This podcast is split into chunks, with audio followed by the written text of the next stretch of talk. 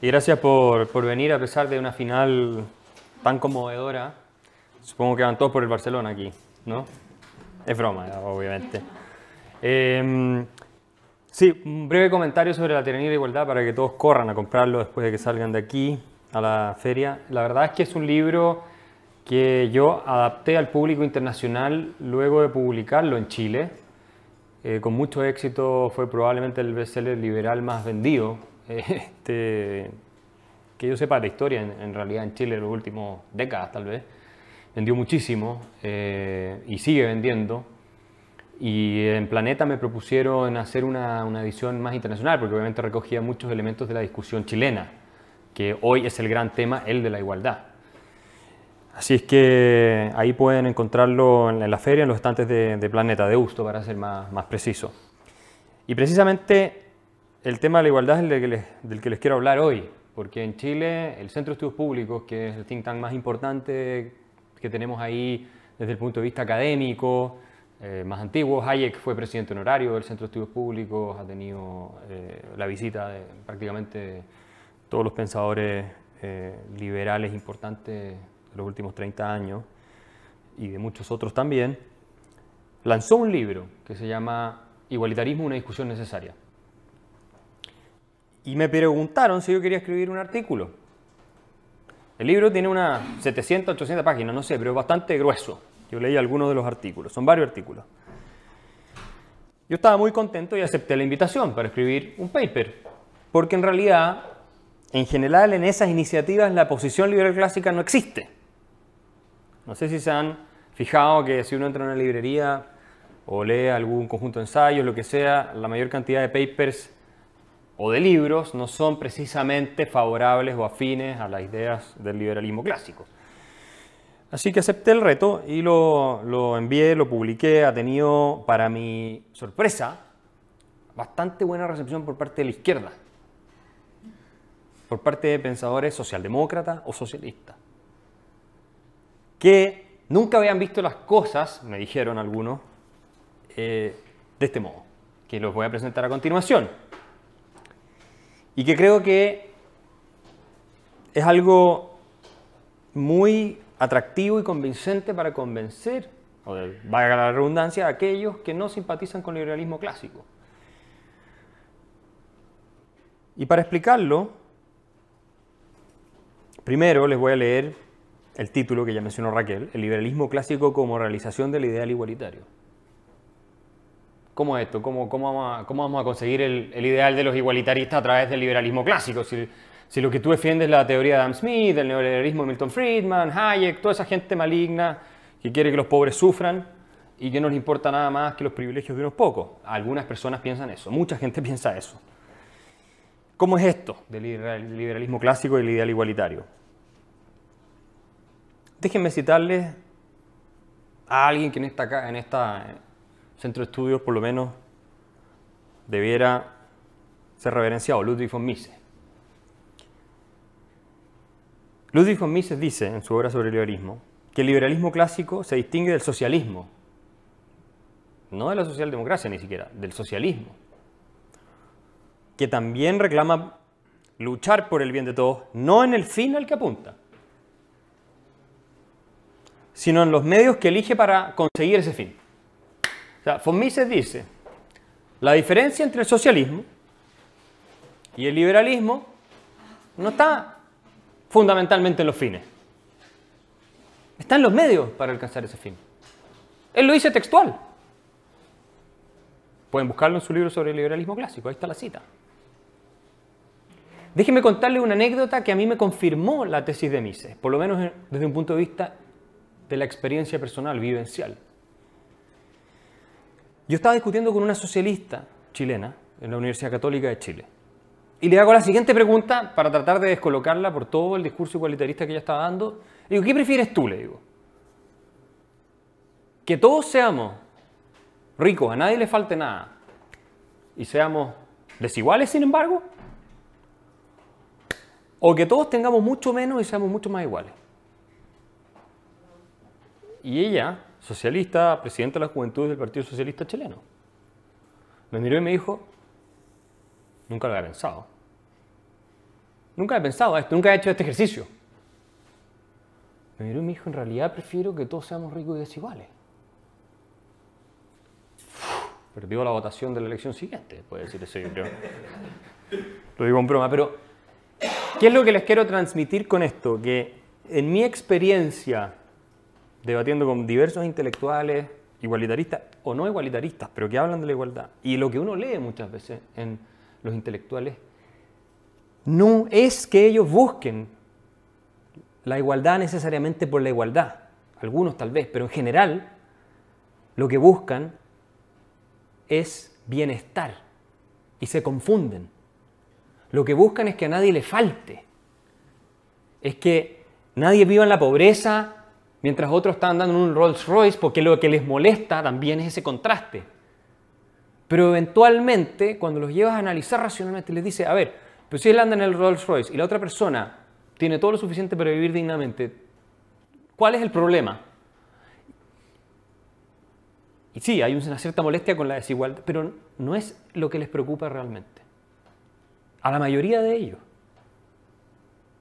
Eso es lo que yo estoy concluyendo a los seguidores de distintos autores que vamos a ver ahora. Ahora, ¿qué es lo que les quiero transmitir para empezar con este análisis? Primero, toda doctrina igualitarista, ya sea la marxista, ya sea, o de Rousseau, si ustedes quieren, la doctrina de John Rawls, famoso filósofo político norteamericano tan influyente, la de Marty Sen, y de otros más, Ronald Dworkin, se basa en un análisis económico. O sea, la tesis es,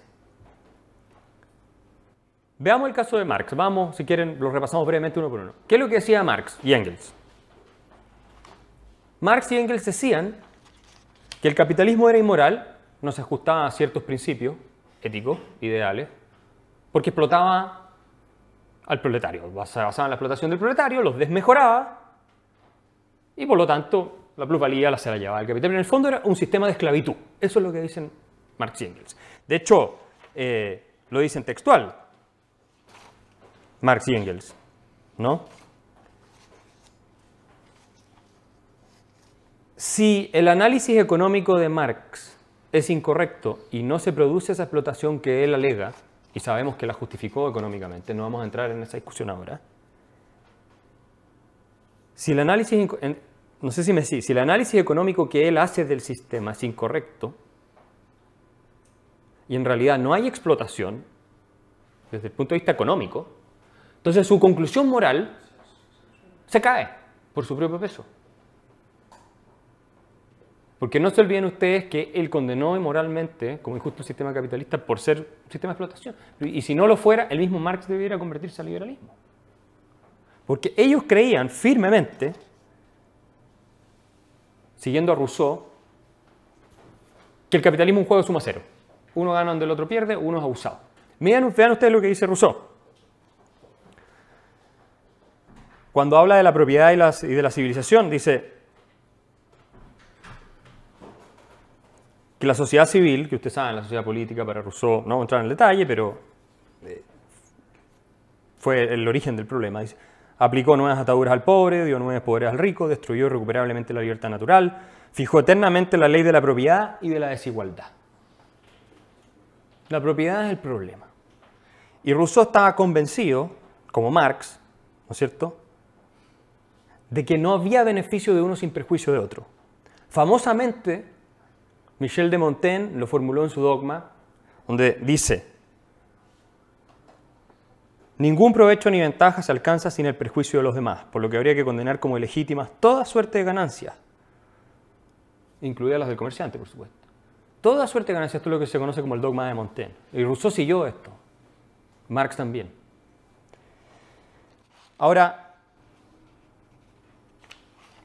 si Mises tenía razón, von Mises, y los que creemos que la ciencia económica prueba que el capitalismo no es un sistema de explotación, sino un sistema que mejora a los más desaventajados, que permite que suban y se formen las grandes clases medias de todo. Si tenía razón, entonces, insisto, el liberalismo clásico es el camino para conseguir el ideal marxista, porque lo que prometió Marx, dicho sea de paso, y los socialistas no fue igualdad en la pobreza, en la miseria. Fluirán los manantiales de la riqueza colectiva, escribe Marx en la crítica al programa de Gotha, si no recuerdo mal. Ellos prometieron que iba a haber superabundancia de riqueza. El socialismo prometió superabundancia de riqueza. Nadie se va a subir tampoco a una revolución que promete miseria. ¿No? Es decir, la riqueza y el bienestar, insisto, es lo que buscan los marxistas, y su análisis económico está equivocado, entonces desde el punto de vista marxista, socialista, el sistema más moral, que se acerca más al fin que ellos mismos proponen, desde el mismo punto de vista socialista, es el liberalismo clásico. Si ustedes quieren un sistema tipo hayekiano. O sea, todo, toda la condena del marxismo al sistema capitalista se basa, moral, se basa en un error de análisis económico. Por eso von Mises dice, no es que no buscan lo distinto, proponen otros métodos, pero sus métodos están todos malos, no entienden de economía, están haciendo todo el análisis mal. Pero nosotros queremos el mismo fin que ellos, que todo el mundo esté bien, el bien de todos. ¿Se entiende? Esto es una cosa súper sencilla, pero súper importante que en general si uno va a las discusiones con los, eh, la gente que sigue a Marx o los socialistas, no la tienen presente. Y si tú les destruyes el análisis económico, obviamente va a haber muchos que siempre van a argumentar la teoría de la explotación. No hay cómo convencerlo. Pero si tú hablas con un socialista abiertamente y les muestras el error en el que caen, porque tampoco han estudiado mucha economía liberal que digamos, te tienen que terminar reconociendo que ellos están equivocados. Y esa es una de las razones, creo yo, por qué tanto pensador liberal fue socialista en algún minuto. Hayek fue socialista, Thomas Sowell fue socialista, von Mises dicen que era cercano a esas ideas en algún minuto. En fin, hay varios. Bueno, Isaiah Berlin, pero ellos son más filosofía, Karl Popper son más filosóficos. Incluso Milton Friedman era intervencionista en sus primeros años. Entonces, eran toda gente mala que quería, no sé, destruir para igualar por igualar. No. Y cuando se dieron cuenta de que la economía que estaban, en el caso de Hayek es clarísimo, las ideas económicas que estaban sosteniendo eran equivocadas, lo abandonaron. Así de simple. Ahora, ¿quién ha oído o ha leído a John Rawls de todos ustedes? Cuatro. Voy a repasarlo breve. Por John Rawls fue el filósofo político en teorías de justicia y la igualdad más influyente del siglo XX. Lejos. Ninguno se discute más. ¿Qué es lo que dijo Rawls? Rawls dijo, miren, una sociedad justa es una sociedad que tiene instituciones justas. Para que las instituciones sean justas, tenemos que hacerlas y diseñarlas de tal manera que no sirvan intereses particulares de nadie, pero que se hagan cargo de ciertas situaciones. Entonces Rawls lo que hace es dice, imaginémonos que estamos todos con un velo de la ignorancia que no podemos saber absolutamente nada de quiénes somos, si somos hombres y mujeres, si somos blancos, si somos... a lo mismo. Y tenemos que decidir instituciones. ¿Cuáles son los dos principios en los que todos estaríamos de acuerdo? Primero, igualdad de derechos para todos. Pues si, tú eres mujer, si te no toca que vas a ser mujer, una vez que te sacan el velo, no vas a querer que a ti no tengas el derecho a voto. O sea, todo el mundo estar de acuerdo con eso, por decir, algo. O sea, igualdad de derechos a la libertad, ¿ok? A la vida, ese tipo de derechos fundamentales. Y el segundo dice, y este es el principio de la diferencia, que es el más importante, dice, un sistema tiene que ser, para ser justo, tiene que resumir dos condiciones, un sistema económico, social. Primero, que las oportunidades estén abiertas para todos. Ahora, no, una aristocracia donde por ser hijo del, duque tú eres duque. No, no, eso no puede ser. Y segundo, que beneficie a los más desaventajados. Y esta es una idea que muchos han tomado como una justificación del Estado benefactor. Porque dicen, Ah, entonces los que ganan mucho les cobramos más impuestos, le quitamos los impuestos y a partir de ahí financiamos a los que tienen menos y entonces según un marco teórico rolsiano vamos mejorando los desaventajados, por lo tanto el Estado benefactor se justifica en el marco teórico de Rawls. ¿Cierto? Eso lo dicen en todos lados. Y es justo el impuesto a la herencia porque además Rawls dice una cosa que es muy importante que las desigualdades que no son origen del mérito deben ser corregidas o compensadas porque son injustas. Esa tesis suena a muchas partes, o sea, por lo menos en Chile es súper común escucharlo. Incluso los periodistas dicen, no, pero si tú naciste con papás con dinero que te pudieron pagar una mejor educación y otro niño no, ¿no es injusto eso? ¿El Estado no tiene que intervenir ahí para igualar esa injusticia? Yo le pregunto a usted, ¿es injusto? ¿Por qué no? ¿Es injusto o no? Que ustedes puedan pagar una educación a sus hijos, que va a tener mejores oportunidades porque va a ir a un colegio, no sé, le van a enseñar chino, inglés, todo. Después va a tener mucho mejor.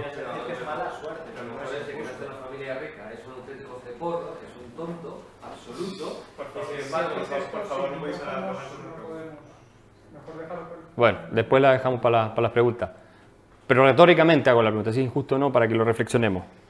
Algunas personas dirían que sí, porque no es tu culpa que tú hayas nacido en una familia sin medios y por lo tanto tengas desventaja respecto de otro. Alguien podría decir, no es tu responsabilidad, por lo tanto es injusto. Siguiendo Rawls podrías decir eso. Ahora, ¿qué es lo interesante en el caso de Rawls? ¿Qué es importante? Y bueno, esto este es un paper que va a estar disponible para ustedes en la página de- del Instituto Entiendo, así que si lo quieren leer con más calma, después lo leen con más calma. Pero ¿qué es lo importante tener presente? Que Rawls, el análisis de Rawls de lo que es una teoría de la justicia o lo que son instituciones justas se basa en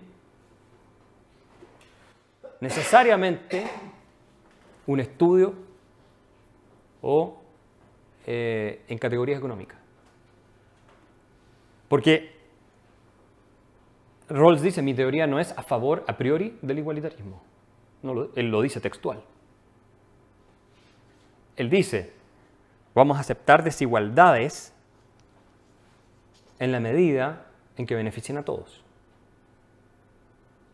Ese es el criterio de justicia. Ahora, ¿cómo sabemos si las desigualdades benefician a todos? Yo les pregunto. Si no es con análisis económico, con evidencia empírica económica y con análisis teórico económico. O sea, el criterio para dirimir si Rawls, digamos, propone, las instituciones que proponen, los principios que proponen son y que modelan esta institución justo o no, es económico. No hay ninguna manera de saber si ciertas instituciones benefician o no a los menos desaventajados sin, sin an- análisis económico. Si Marx tuviera razón y el capitalismo fuera, o el sistema de mercado, para usar una palabra más correcta, fuera un sistema de explotación, Rawls diría eso es inaceptable, no es compatible con los principios de justicia, porque, según el segundo principio, no estás beneficiando a los más desaventajados, los estás perjudicando. No lo estás beneficiando. Pero si Mises tiene razón, o si la ciencia económica moderna tiene razón por decirlo de otra manera, porque en general en esto hay más o menos consenso, entonces el libre mercado, de nuevo, es el sistema que más beneficia a los desaventajados, por lo tanto es el que es más justo de acuerdo a la teoría de John Rawls. No hay, insisto, esto es importante, los igualitaristas de este tipo no, no realizan un juicio a priori, en favor de la igualdad. No los que siguen a Rawls. Rawls dice además que no se pueden decir una repartición de- dada de riqueza o de oportunidades es justa o no sin examinar las instituciones que le dan origen a esa repartición. Obviamente no es lo mismo que yo sea rico robando que que yo sea rico trabajando. Si es injusto a priori, entonces toda esta discusión carece de sentido, estamos en el terreno de la religión. Sí, va a ser siempre injusto cuando haya desigualdad, independiente de lo que se haya hecho y cuáles son las condiciones que originaron la desigualdad, estamos en el terreno de la religión. No hay posibilidad de debate, es un dogma. La desigualdad es injusta, dogma. ¿Por qué? No importa, siempre es injusta. ¿Ya? Y por eso Rawls y el mismo Nozick dicen que no se puede juzgar de esa manera la desigualdad. Entonces,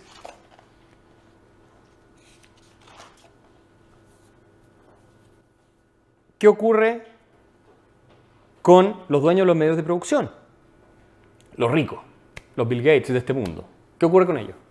¿Es injusto que sean multimillonarios? El dueño de Sara, los dueños de Sara, Botín, eh, quien sea, ¿es injusto que sea millonario? Bueno, en el caso de Botín, no sé, pero... Porque cómo funciona la banca en el mundo es otro tema, es otro tema. Pero, ¿es injusto que sea millonario? No, de acuerdo a John Rawls. Y de acuerdo a Marx, no es injusto. Porque efectivamente están creando valor para los más desaventajados, para las masas. No solamente están creando empleo, entonces la gente tiene un ingreso, puede vivir mejor, sino que están mejorando la calidad de vida de la masa al producir bienes y servicios que éstas valoran a los precios que ellas quieren pagar. ¿Ok? Y por lo tanto están ofreciendo oportunidades y también bases del autorrespeto, que es algo importante en la teoría de Rawls. No lo, voy a, no lo voy a entrar a analizar ahora, pero el hecho de poder proveer por ti mismo y para ti mismo y para tu familia también es una cuestión de dignidad. No es solamente un asunto de tener para poder vivir. Y mucha gente prefiere trabajar para poder vivir que recibir todo regalado. Por un tema de dignidad personal, de sentirse que se para sobre sus propios pies. ¿Me explico? Sí. Después vamos a, vamos a seguir. Entonces, como dice von Mises, en una economía de mercado, el ser dueño de medio de producción no es un privilegio, sino una responsabilidad social. ¿Y qué pasa cuando la empresa deja de cumplir el rol de producción de satisfacer las necesidades de las personas? Y el tipo quiebra, pierde la plata. Chao, se acaba. ¿Ok? Entonces, ya vamos con Marx y vamos, lo estoy pasando muy someramente por un tema de tiempo, obviamente. ¿Qué ocurre con el estatismo benefactor? Con el Estado benefactor, que en Europa es una vaca sagrada. ¿Es compatible con la teoría de John Rawls, como han creído muchos intelectuales? ¿Es compatible con la idea de que un sistema es justo cuando beneficia a los más desaventajados y tiene las oportunidades vistas para todos? Y además respeta las libertades, iguales libertades de todos los demás, que es el primer principio, acuérdense de eso. Con el primer principio probablemente sí, se puede discutir, pero probablemente sí, que es respetar tu libertad, de que tú puedes hacer las cosas, perseguir tu plan de vida según tú quieras. Pero es compatible con el segundo principio, el principio de la diferencia, que es el principio que mencioné recién. ¿Beneficia a los más desaventajados el Estado benefactor en el largo plazo? ¿O los perjudica? ¿Qué es lo que dice la teoría económica y la evidencia, y la evidencia empírica? A mi juicio los perjudica.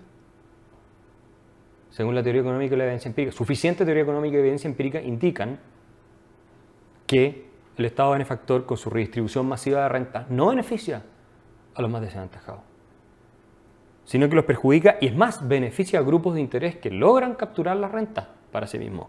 Déjenme citarles a Luigi Singales, profesor de la Universidad de Chicago, que tiene un libro que se, se llama A Capitalism for the People, un capitalismo para, el, para la gente, no sé, no, para el pueblo, no, traducción pueblo es un poco complicada en español, pero si no, Pablo Iglesias va a llegar a comprarlo.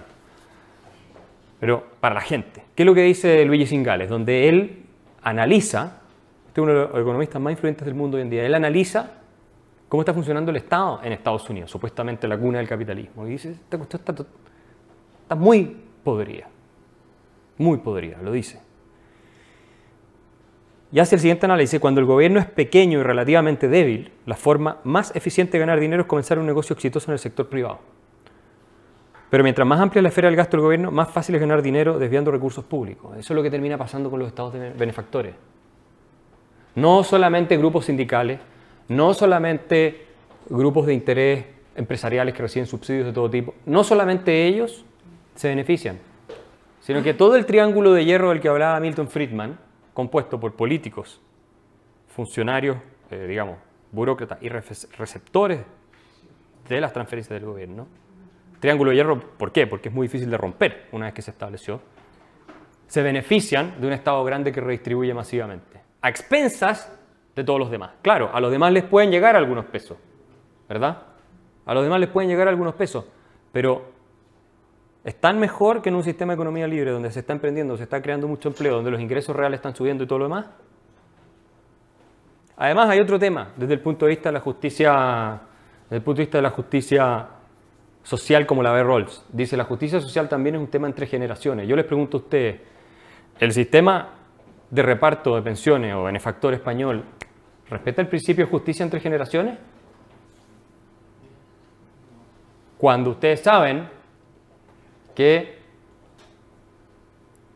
no va a poder ser financiado y que los jóvenes, y eso es en toda Europa prácticamente, que los jóvenes van a tener que pagar impuestos cada vez más grandes para financiar las jubilaciones de los que se están retirando. ¿Es eso justo intergeneracionalmente?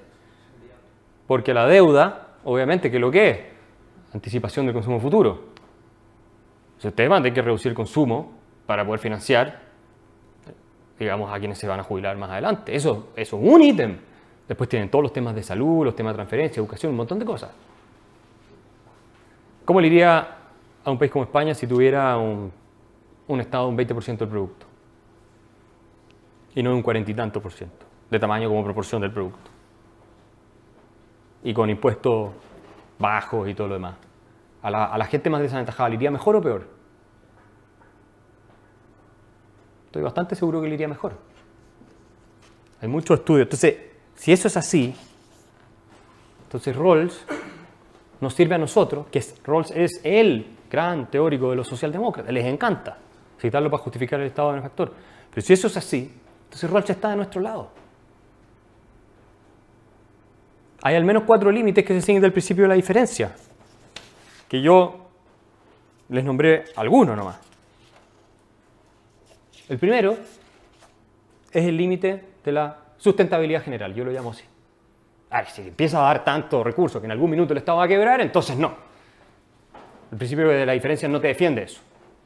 Si las instituciones progresistas son insostenibles, no te lo defiende. Después el límite de la viabilidad. Tampoco vale eh, eh, quitarle mil millones de dólares a un rico para enriquecer en un dólar al pobre. Eso tampoco lo contempla el principio de, la diferencia de Rawls. ¿ya?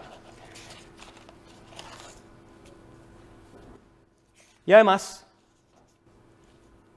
hay un límite emprendurial, si ustedes quieren. El Estado benefactor desincentiva a la gente a emprender, pararse sobre sus propios pies, crear empleo y ser independiente. Y hay evidencia, yo cito en el paper evidencia de lo que ha pasado en Suecia. Suecia es un país de una ética del trabajo increíble, como los países nórdicos son en general, y el Estado benefactor la ha ido deteriorando sistemáticamente. Ahí están los estudios que lo muestran. ¿Es eso compatible con una idea de justicia? ¿O es más justo que se mantenga esa ética del trabajo y que la gente salga adelante por sus propios medios? Un sistema que lo permita.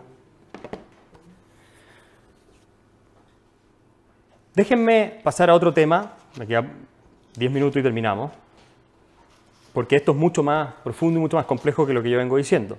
Hablemos de meritocracia un rato, esta idea de los méritos. ¿Quién es partidario de la sociedad meritocrática? todo. Pero ese es el argumento que utiliza no solamente socialistas, sino que eh, socialdemócratas, con muy buena intención muchas veces, pero que utilizan para decirte, pero a ver, si tú eres partidario de la meritocracia y tus papás tenían plata y te mandaron a un buen colegio, a una buena universidad, te pagaron viaje al extranjero, aprendiste idioma y todo lo demás, ¿es justo entonces que te vaya mejor? Porque se supone que la idea de meritocracia tiene sentido porque justifica la desigualdad. ¿Es justo que Messi gane lo que gana? Sí, todo el mundo va a decir, no, Messi sí, porque es un genio. Tiene un talento tan increíble que juega tanto mejor que todos los demás jugadores, incluido Cristiano Ronaldo, que vale la pena que gane la plata. O sea, se, se ganó la plata. Se justifica, es justo, mérito, tiene mérito. ¿Tiene mérito? Messi, Messi, tiene méritos.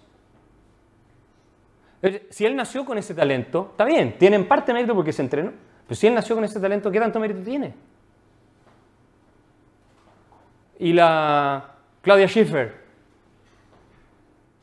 ¿tiene mérito por haber sido la modelo más top del planeta? ¿O Plácido Domingo por cantar ópera como canta ópera? ¿Tiene mérito? ¿Se justifica la plata que está ganando?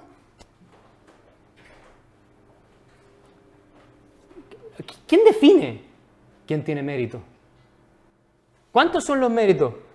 Y el heredero de una gran fortuna, los herederos de Sara, del Banco Santander, ¿tienen mérito por ser hijo de una persona?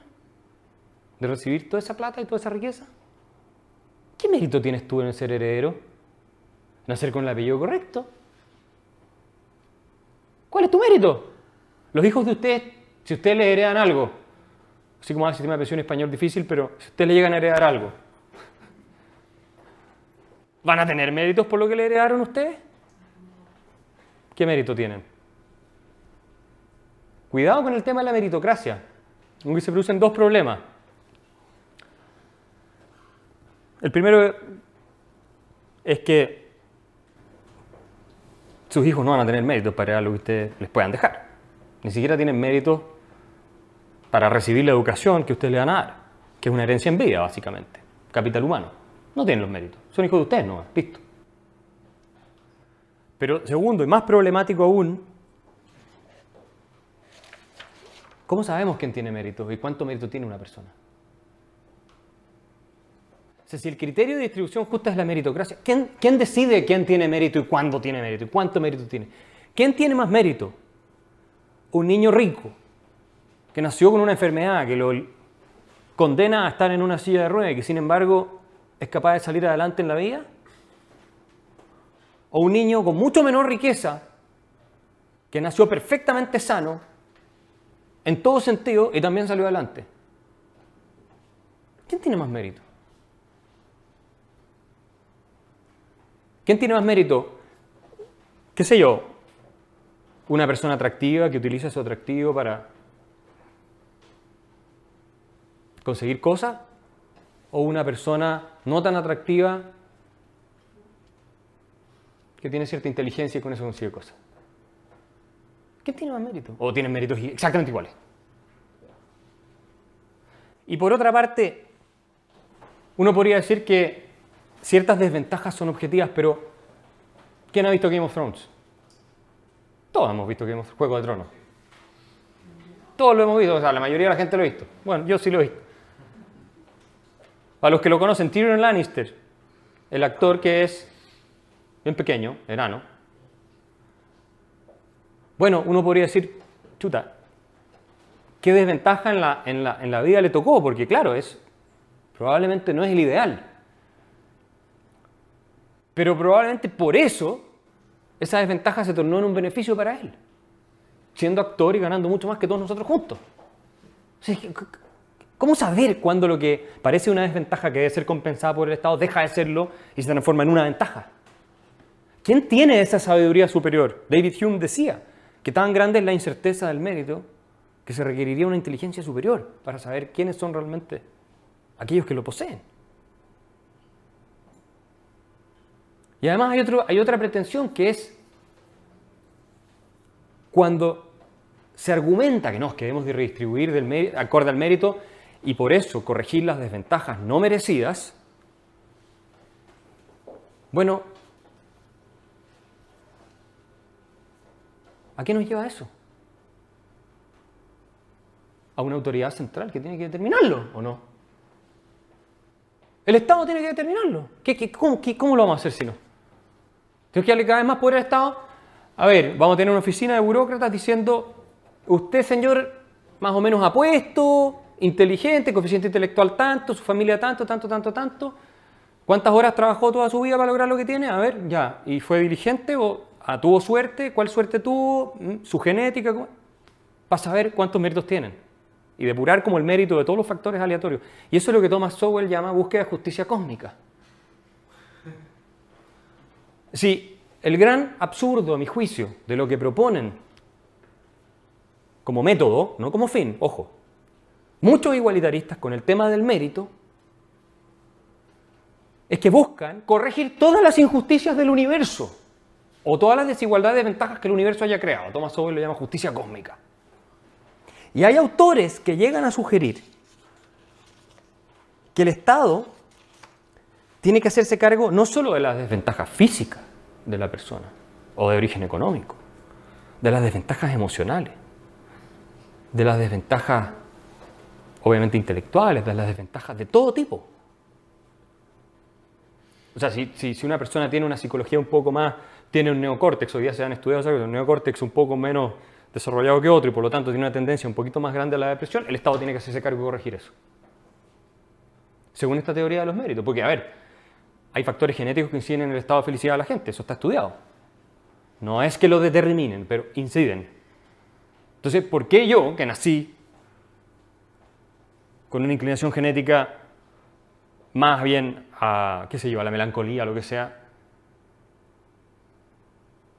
tengo eh, menos mérito que una persona que nació con una actitud frente a la vida súper ganadora, súper alegre, súper...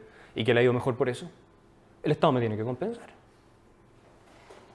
De acuerdo a esta teoría. Es así, y lo dicen ellos. Lo dicen. Ahora, ¿es el Estado el que puede? No puede, por un problema de conocimiento. ¿Verdad? Es imposible saberlo. Por tanto, la teoría de la meritocracia hay que tener mucho cuidado. El Estado no puede. Y en segundo lugar, ¿quién podría tal vez resolver mejor esas diferencias? Un sistema que procesa la información de manera descentralizada, ¿sí o no? Donde van a haber instituciones de la sociedad civil, donde van a haber empresarios, emprendedores que van a ver cómo satisfacer las necesidades de las personas con ciertas discapacidades y van a ver un mercado entonces va a haber esa demanda, donde, ¿sí o no? O un grupo de burócratas de arriba iluminados planificando todo. Es mucho más difícil. Por lo mismo, de nuevo, en la teoría meritocrática, que de muchos que siguen a Rawls,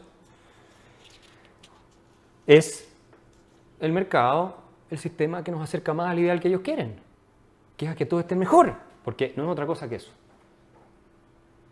¿Verdad? Entonces, además, ¿imaginan ustedes una sociedad solo basada en el mérito, si fuera posible determinarlo? Imagínense que tú tienes una empresa y una hermana tuya tiene un hijo. Y tu hijo o sea, tu sobrino probablemente no es tan esforzado, le cuesta un poco más en la vida, en fin, ha tenido una vida difícil. Y tu hermana te dice, por favor, contrátalo, porque eso le va a cambiar la vida. Le va a dar un sentido, le va a dar un propósito, en fin. Lo va a sacar de la holgazanería, en fin, lo que sea. Y compitiendo con él tienes una persona muy esforzada, muy talentosa, que estudió muchísimo y que es un perfecto en todo lo que hace. Y que está bien, y tú sabes que si no le da el trabajo, probablemente encontrar uno bueno en otro lado igual. Si tú fueras estrictamente meritocrática, le deberías dar el trabajo a la segunda persona. No a la primera. No a tu sobrino. ¿Dónde queda la humanidad en una sociedad estrictamente meritocrática? ¿Dónde queda? Si no pasamos nada más que en lo que tú fuiste capaz de producir para ti mismo, porque al final la idea de mérito es eso. Lo que tú fuiste capaz de conseguir para ti mismo, de producir para ti mismo, según tus condiciones. Ojo, que ese es otro factor que hay que analizar en esta discusión y que no se analiza normalmente. Pero insisto, la idea de la meritocracia, como la plantea Thomas Nigel, o como la plantea, eh, siguiendo a Rawls, digamos, Thomas Rawls, eh, Thomas Rawls, John Rawls, no se satisface a través del Estado porque no es imposible saber, no hay conocimiento. Es imposible. ¿Ok? Vean ustedes lo que dice Nigel, dice, desde un punto de vista moral, hasta cierto punto, es hasta cierto punto arbitrario el modo en que los beneficios, inteligencia, educación y genética están distribuidos. Y por tanto, no hay nada de malo en que el Estado intervenga en esa distribución. A ver, entendamos. Es arbitrario, por lo tanto injusto, cómo se ha distribuido la genética entre nosotros. ¿No es eso justicia cósmica tratar de igualar a la gente porque sus diferencias genéticas lo hacen distinto? Y considerar injusta la distribución genética, que es algo completamente fuera del control humano. Bueno, por ahora. Lo había sido normalmente. Ahora ya parece que va a cambiar eso. Pero, ojo, eso es justicia cósmica. Entonces, para ir cerrando, solo menciono la teoría de las, capacidades de Amartya Sen. Hay algunos que dicen hay que darle un mínimo a la gente para que pueda partir. Necesita capacidades básicas, educación, salud, vivienda, cosas básicas. Sin eso no hay libertad. Y sin libertad el sistema no puede ser justo. O sea, la libertad y la riqueza son cosas que pasan a ser un poco sinónimos. ¿Ok? ¿Es eso así? Entonces dicen, el Estado tiene que satisfacer esas necesidades básicas para la gente para que pueda ser libre. ¿Es verdad que si uno eh, no tiene riqueza no es libre? Si fuera cierto que los pobres no son libres, sería cierto que no son responsables. ¿Cómo ser responsable que no tiene libertad? Si es cierto que no son responsables, ¿con qué argumento les damos el derecho a voto? ¿Cómo puede participar en el proceso político, que es algo mucho más demandante? Una persona a la cual se asume ni siquiera responsable por su existencia para salir adelante. La idea de que los pobres no tienen libertad tiene implicancias espantosas y además es falsa históricamente. Filosóficamente me parece también, pero históricamente porque ¿de dónde vino toda la riqueza que tenemos aquí si los pobres no fueron capaces de crearla? Si todos nuestros antepasados fueron pobres, alguien tuvo que crearla alguna parte o no.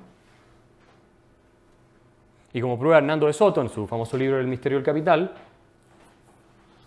los pobres no son parte del problema, son parte de la solución. Han creado enormes cantidades de riqueza. El problema es de las instituciones que no les permiten salir adelante. Porque no hay reconocimiento de derecho de propiedad, regulaciones imposibles, etcétera, etcétera.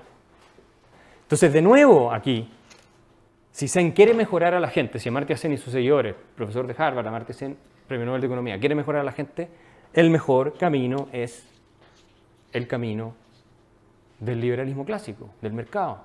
Está bien, uno puede decir con Hayek que haya un mínimo suficiente, o con Harry Frankfurt. Voy a cerrar citando a Harry Frankfurt. Harry Frankfurt, para los que no lo conocen, un filósofo que ha escrito bastante sobre este tema, de Estados Unidos, sostiene lo siguiente, sostiene que el igualitarismo produce una alienación moral en la gente que lo defiende. ¿Por qué una alienación moral? Porque dice, lo relevante desde el punto de vista moral no es la distancia de uno con otro, como partí yo hablando. Lo relevante es que todos tengan suficiente. Y él propone un mínimo suficiente. Dice, bueno, que el Estado dé un mínimo suficiente. Pero dice, eso es irrelevante. Cuando se compara, o sea, la diferencia, la distancia de uno con otro es irrelevante comparado con el mínimo suficiente, es decir, que todos estén bien. Y Harry Frankfurt es uno de los que sostiene que los igualitaristas se confunden. Porque en realidad lo que buscan es el bien de todos, que todos estén mejor, o sea, o que los pobres no sean pobres, que no haya gente que les falte, más que igualar de arriba para abajo. Lamentablemente, por cómo predomina esta discusión en, la- en el en- en mundo académico y el mundo de los medios, se tiende a confundir. ¿ok? Y eso es la última eh, conclusión que yo les quería dejar.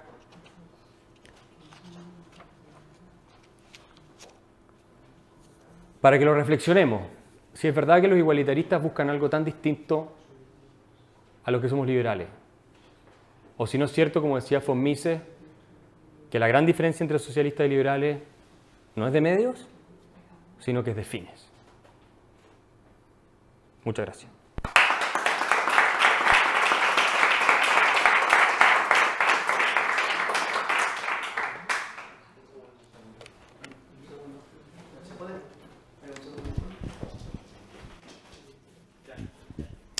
Eh, muchas gracias, profesor Kaiser, por su conferencia. Eh, quisiera añadir dos, dos ideas. Eh, una a colación de, de nuestro país, de España, si le iría mejor con un 20% de gasto público. España ya tuvo un 20% de gasto público. Fue desde, si no recuerdo mal, bueno, no recuerdo porque yo no había nacido, obviamente, en el 1959 al 74, cuando se hizo el plan de estabilización y fue el periodo de mayor crecimiento de la historia de, de España. Y, y teníamos una deuda de menos del 7%, superávit presupuestario. Obviamente las condiciones no se pueden comparar a las de ahora, pero bueno, fue con la llegada de la democracia que, que se disparó el gasto público y sobre todo, más que el gasto público, el gasto estatal, Mm. es decir, el crecimiento de la burocracia, etcétera. Eso por un lado. Eh, por otro lado, eh, me ha gustado mucho su conferencia en, líneas generales, pero creo que ha sido usted, si me permite, demasiado benévolo con la visión del socialismo, en el sentido de que, en mi opinión, eh, lo que define al socialismo en sí, en, en último término, es, en mi opinión, es la envidia. Entonces, cuando usted le decía a su compañera de, de- universidad, ¿tú qué prefieres una sociedad en la que todos estemos bien? Posiblemente en su foro interno de ese socialista diría, eh, no, no, yo es que prefiero ser más pobre, pero que tú no seas más rico porque yo te envidio a ti. Entonces, en la medida en que tú fracases, eso es, me causa un bienestar personal a mí. No, sé si se me entiende. Eh, de hecho, eh, ¿por qué muchos sectores de la izquierda en este país eh, el blanco de sus críticas no es, por ejemplo, Ana Patricia Botín? que digamos que es, eh, es rica porque su familia es rica y tal y no sé qué, sino que el blanco de sus críticas es Amancio Ortega.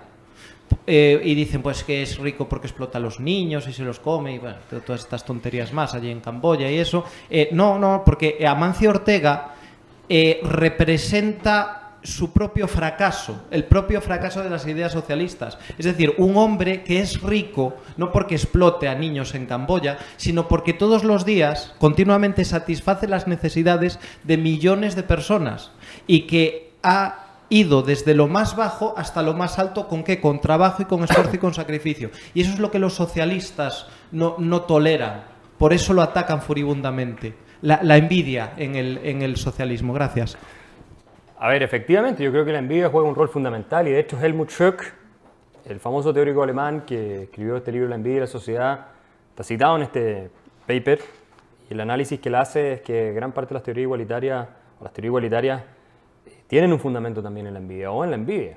El mismo Marx lo dice en los manuscritos económicos y filosóficos que todas las formas de socialismo, salvo la de él que es científica, tienen un anclaje en la envidia, digamos. O sea, que lo dice Marx. Yo creo que hay algo de eso que es cierto. Eh, y efectivamente hay personas que preferirían verte disminuir a ti para sentirse mejores, ellas consigo mismas, que ver a todos mejorar su situación. Pero, cuando tú haces consciente a los socialistas de buena voluntad, porque también están los que quieren destruirlo todo, no. Cuando tú haces consciente a los socialistas de buena voluntad y a los igualitaristas de buena voluntad que su propuesta, cuando se centra más en la desigualdad que en mejorar a aquellos que ellos quieren mejorar, es nada más que la expresión de envidia, retroceden. Eso fue lo que sin intenciones me ocurrió a mí discutiendo con esta socialista. Porque nunca lo había pensado, es que lo que pasa es que nunca lo habían pensado. No, no cuestionan el dogma. Igualdad, igualdad, igualdad. Porque ellos dicen, no puede ser que haya gente que está en la pobreza y gente que está en la superriqueza. Ese contraste obviamente los cho- les, les choca, algo humano que te choque, algo así, sí, perfecto. Y automáticamente la reacción emocional es, bueno, saquémosle a los que tienen y démosle a los que no tienen. Pero lo que están buscando, yo creo, tal vez soy muy benevolente, finalmente muchos de ellos, no todos, ¿ah? ojo, hay otros que no, no, no. Especialmente los socialdemócratas, socialistas más socialdemócratas, es mejorar a los que tienen menos.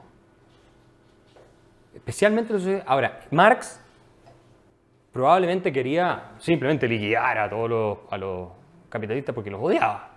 Y era un tipo súper amargado, resentido. O sea, puede ser.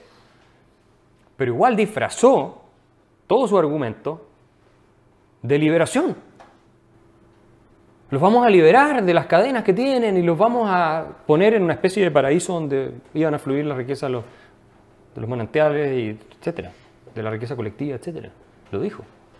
Porque él no, y por eso trató de darle un fundamento científico a su forma de socialismo, porque si no habría sido demasiado obvio, oye, Carl, tú eres un resentido y un envidioso. Pero los quieres bajar porque te da rabia simplemente. Y tal vez es la verdad. Pero, pero, pero consciente de que la envidia es algo, es un pecado, no solo en la religión cristiana, en todas las religiones. Es algo que es, muy, es condenado. Y que no convence, nadie puede decir, mira, yo soy envidioso, por eso quiero que al otro le vaya mal y le quiten. Nadie convence a nadie con eso, porque eres mala persona si es, si dice eso. Mejor decir, no, vamos a mejorar la calidad de vida y todo, eh, la, la explotación, el abuso. Incluso los socialistas súper envidiosos se disfrazan en eso, se esconden en eso. Y yo por eso digo que hay cierta esperanza, sobre todo en el mundo socialdemócrata, de que ya han aceptado el capitalismo sí, pero que hay que redistribuir mucho, pero el capitalismo sí. Bueno, sobre todo en ese mundo, que el, el Estado benefactor no es la forma de lograr el ideal que ellos quieren. y desde el punto de vista de la justicia es mejor un sistema liberal clásico. Yo creo que se puede avanzar en ese camino. Y Fomises dijo lo que dijo pensando en socialistas, más bien más que en los socialdemócratas, a pesar que para él todos eran socialistas. Acuérdense la anécdota de la Montpellier, pero lo dijo porque efectivamente debe haber sentido en ese minuto y lo debe haber pensado. En realidad lo que prometen ellos es el bienestar para todos, eso es lo que están prometiendo. Lo piensen en el fondo o no, pero eso es lo que están prometiendo. Todo lo que yo digo es que el camino liberal clásico lo consigue de mejor manera. O sea, que la realización del ideal igualitario, incluso marxista, se da mucho más a través del capitalismo. Si tuvieras la riqueza suficiente no tendrías clase sociedad de clase. Si tuviéramos recursos ilimitados, y para allá apunta el sistema capitalista, ¿qué clase habría? ¿Clase privilegiada, clase no privilegiada? Si tuvieras recursos, y teóricamente, de recursos ilimitados, no tendrías, no tendrías clases sociales. Desaparecerían. Tal vez algún día con la inteligencia artificial y todo esto tengamos algo parecido. No sé si igual. Hola, Axel. Yo no sé si tú has visto la película Intocables. ¿La de Kevin Costner? No, la francesa, de Ah. Intocable, pero en español se, en España se tradujo en plural. Ah, no, no, creo que no la vi. Está muy bien. Ah, la que de la película, bueno, pues hay un chico, es inmigrante, que vive del subsidio del desempleo en Francia. Va, entonces yo no, parece ser que en Francia, con que tú lleves, eh, que te firman que has ido a una entrevista de trabajo, te mantienen el subsidio, aunque tú la hagas mal a propósito. Y entonces, bueno, él dice, no, yo vengo y usted me la firma. y Esta es la entonces- del, la del rico que anda silla de Sí, ruedas. ah, la vi, sí la vi, la vi. entonces hay un momento en el que en el primer encuentro, cuando se ve a ir el chico, el rico, le dice, ¿y a usted no le da vergüenza ser un caradura que vive de los demás? El otro le dice, no. No. ¿A qué voy a esto? Voy a esto porque tú has dicho que es una cuestión de dignidad vivir por tus propios medios. El problema es que, claro, yo no sé cómo es en Latinoamérica, yo creo que ahí es un poco distinto, por lo menos en tu país. Yo creo que tú tienes cierto sesgo cultural. Me explico, en Europa hay muchos sitios, muchas zonas de Europa, en España, no voy a decir qué comunidades autónomas, pero sabemos perfectamente en cuáles, hay masas de cientos de miles de personas que lo que quieren vivir del subsidio público. Y no hablamos de casos concretos que dices, no, es que son aberraciones estadísticas. No, no. Es que hablamos Sí. de pueblos y de ciudades prácticamente enteras, con cuotas de desempleo del 60% de gente que no quiere trabajar. O sea, esto es, eh, todo yo creo que ahí tienes cierto sesgo cultural y realmente me parece muy interesante, me ha encantado lo que has dicho de, bueno, varias cosas, ¿no? De la meritocracia, me ha parecido una visión muy interesante, pero creo que tienes este sesgo cultural y que por desgracia lo que tú dices está muy bien para convencer a socialistas con cierto nivel intelectual y que no viven su ideología como una religión. Sí, sí, o sea, absolutamente. en, en España, por ejemplo, tú decías, Messi a nadie le parece mal que gaste dinero. En España, a la mayor parte de la población le parece mal que Messi y Cristiano Ronaldo ganen lo que ganen. ¿En España la mayor parte de la población piensa eso? Sí. O gran parte de la población. ¿En Chile no? Eh, en España. Todo el mundo está feliz que Arturo Vidal gane, no sé, un millón de dólares. en. España la gente quiere que Messi juegue en el Barça, que Cristiano Ronaldo juegue en el Real Madrid, pero ganando lo que un jugador de segunda B. Bueno, entonces este país está peor de lo que pensaba. no, claro, no, es que en España. Es que por eso, hay cierto, por eso te digo lo del sesgo cultural, que a mí me parece que tú tienes un sesgo cultural por venir de donde vienes, que por lo que sea en Chile, pues por un proceso histórico determinado, cultural, no lo sé, tenéis una visión más abierta. O sea, en España esta es una conversación real en un periódico económico. Uno defendiendo que los ricos se les fría impuestos al 90% se hacen falta. Y, hombre, ¿no será mejor que se baje impuestos a los ricos y a los pobres y que todo el mundo tenga más dinero? No, para que los ricos estén tan jodidos como los pobres. Entonces ya no son ricos. Claro. Pero al final lo que funciona en mucha gente es el machaque y él no. O sea, es que en Europa esos, esos mecanismos sí funcionan. Yo pienso que es verdad, mucha gente prefiere vivir... Ahora, si tuviéramos una economía bullante como la de Singapur en España, ¿cuánta gente preferiría vivir del Estado que vivir con trabajos muy bien remunerados? Porque lo que pasa es que acá el Estado empieza a competir con los sueldos del sector privado. O sea, en Europa los subsidios a los cuales tú puedes optar del Estado, de paro, de, de transferencias por vivienda, etcétera, tanta cosa, eh, y además, si trabaja un poco en negro después, complementa con lo que son los sueldos medios. No está tan lejos. Entonces también hay una decisión racional de mucha gente que dice, bueno, ya, me voy por el subsidio. En vez de estarme matando, trabajando, qué sé yo. Ahora, si, si, si fuera un poco menos así, cambiaría yo creo también la ética. Claramente entrando al mundo privado, tu calidad de vida, como debiera ser, superaría más y tu probabilidad de ascender y todo fuera mayor, tal vez tu ética cambia y, te sientes bien contigo mismo. Claro, igual yo me sentiría un pelotudo si trabajando y sacándome la mugre 40 horas semanales o lo que sea, resulta que el vecino que está todo el día viendo televisión y tomando cerveza gana casi lo mismo. Yo me siento bolsa. Y entonces el efecto de demostración empieza a generar un cambio de ética también. Ese es un problema. Ahora, me sorprende lo que me dices de Ronaldo y de Messi. Yo tendría que pensar que sobre todo las estrellas como ellos son muy toleradas en el nivel de ingresos que obtienen. Por lo demás, creo que los dos estuvieron evadiendo impuestos. Así que, así que por lo menos Messi y Ronaldo están de acuerdo conmigo en los hechos. ¿Están de acuerdo? Y Javier Bardem también. Están de acuerdo conmigo. Más allá de los discursos están de acuerdo. Bueno, entonces, y sobre todo, tú tienes razón, a los religiosos no los vamos a convencer. Pero la mayor cantidad de la gente no es religiosa. Hay mucha gente que está en la duda, que está confundida, que sí, se compra el cuento este, pero expuesto a una idea sana de sentido común, cambia de visión. Mucha más de la que uno cree. Lo que pasa es que nuestra idea está muy poco disponible en el mercado de ideas, que es otro problema. Pero tienen una fuerza y un atractivo mayor del que solemos creer. Eso te diría yo. Sí, hola, felicidades por la charla. Gracias. Eh, implícita, en tu, ah, implícita en tu presentación está el conceder que eh, el tema de, de que no te falte de nada o de que vivas suficientemente bien es un problema monetario, pero es que yo creo que eso es conceder una, una cosa que realmente no es verdad.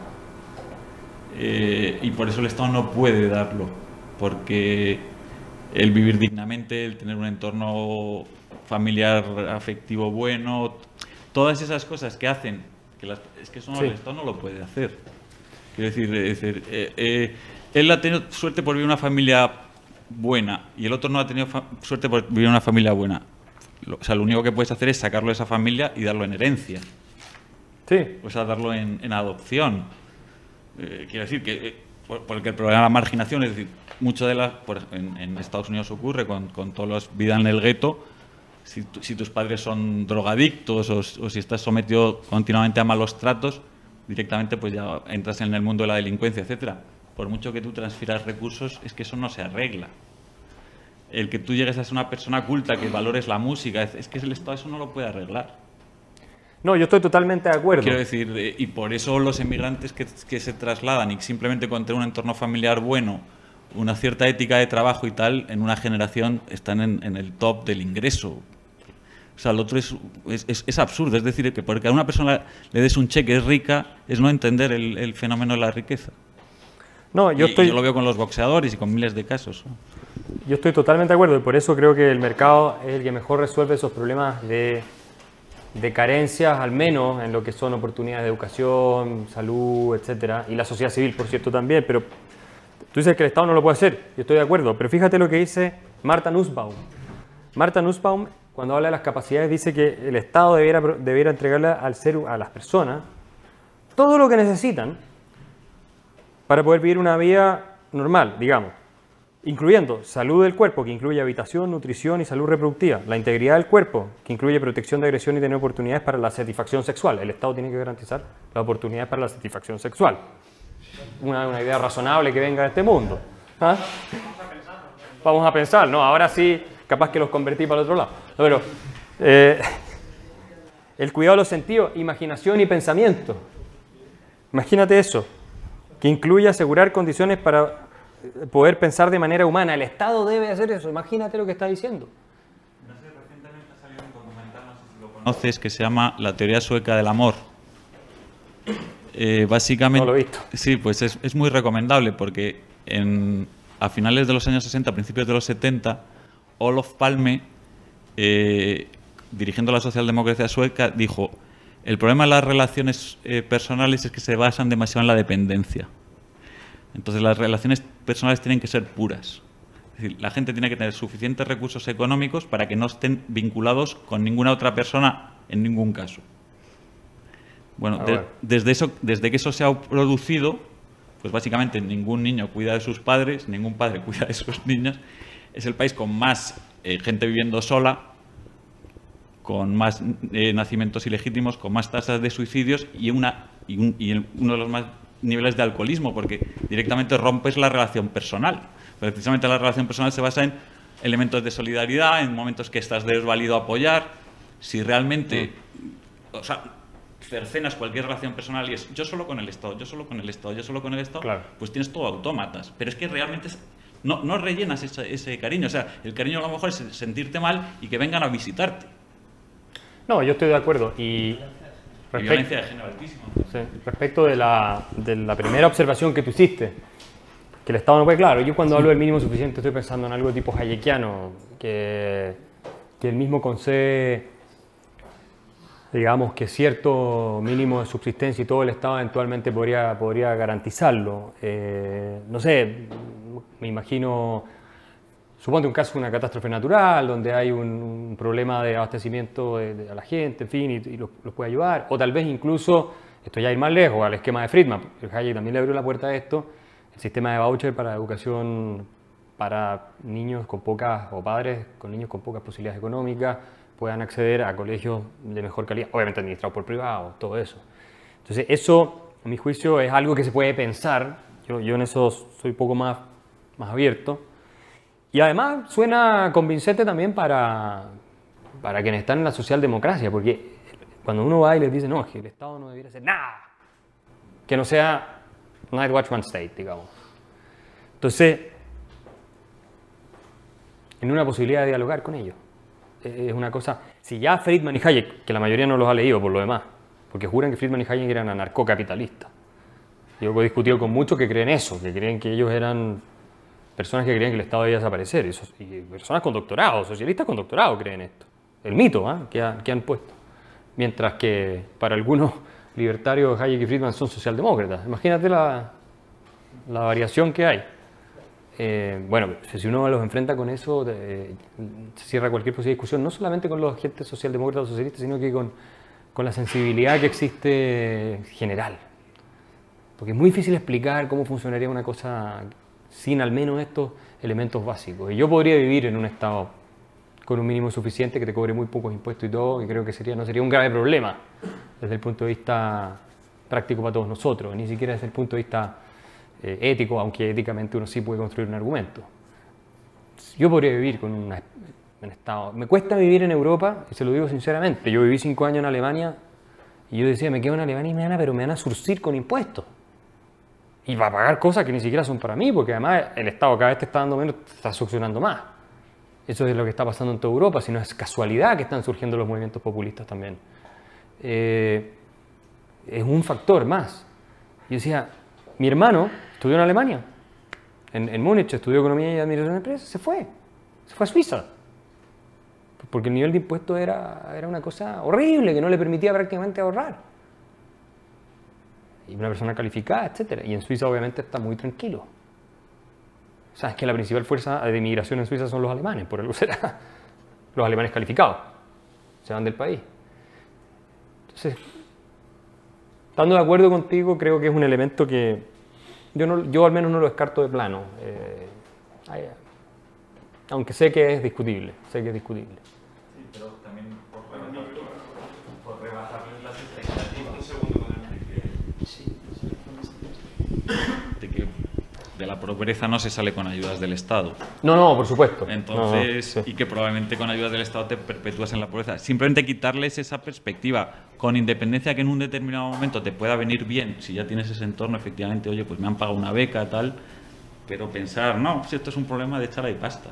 No, no, claro, no. y además no. destrozando todas las instituciones que son las que precisamente generan prosperidad, pero no solo al nivel de mercado, sino también de sociedad. y- No, eso está claro. Ahí no quedan dos lecturas de que la economía el libre mercado, la competencia, el emprendimiento, la innovación es lo que te permite salir de la pobreza. Que haya políticas públicas que si están bien hechas puedan ayudar, que es por donde más va mi argumento, creo que es, pero es la segunda derivada, pero no es que dependa de eso.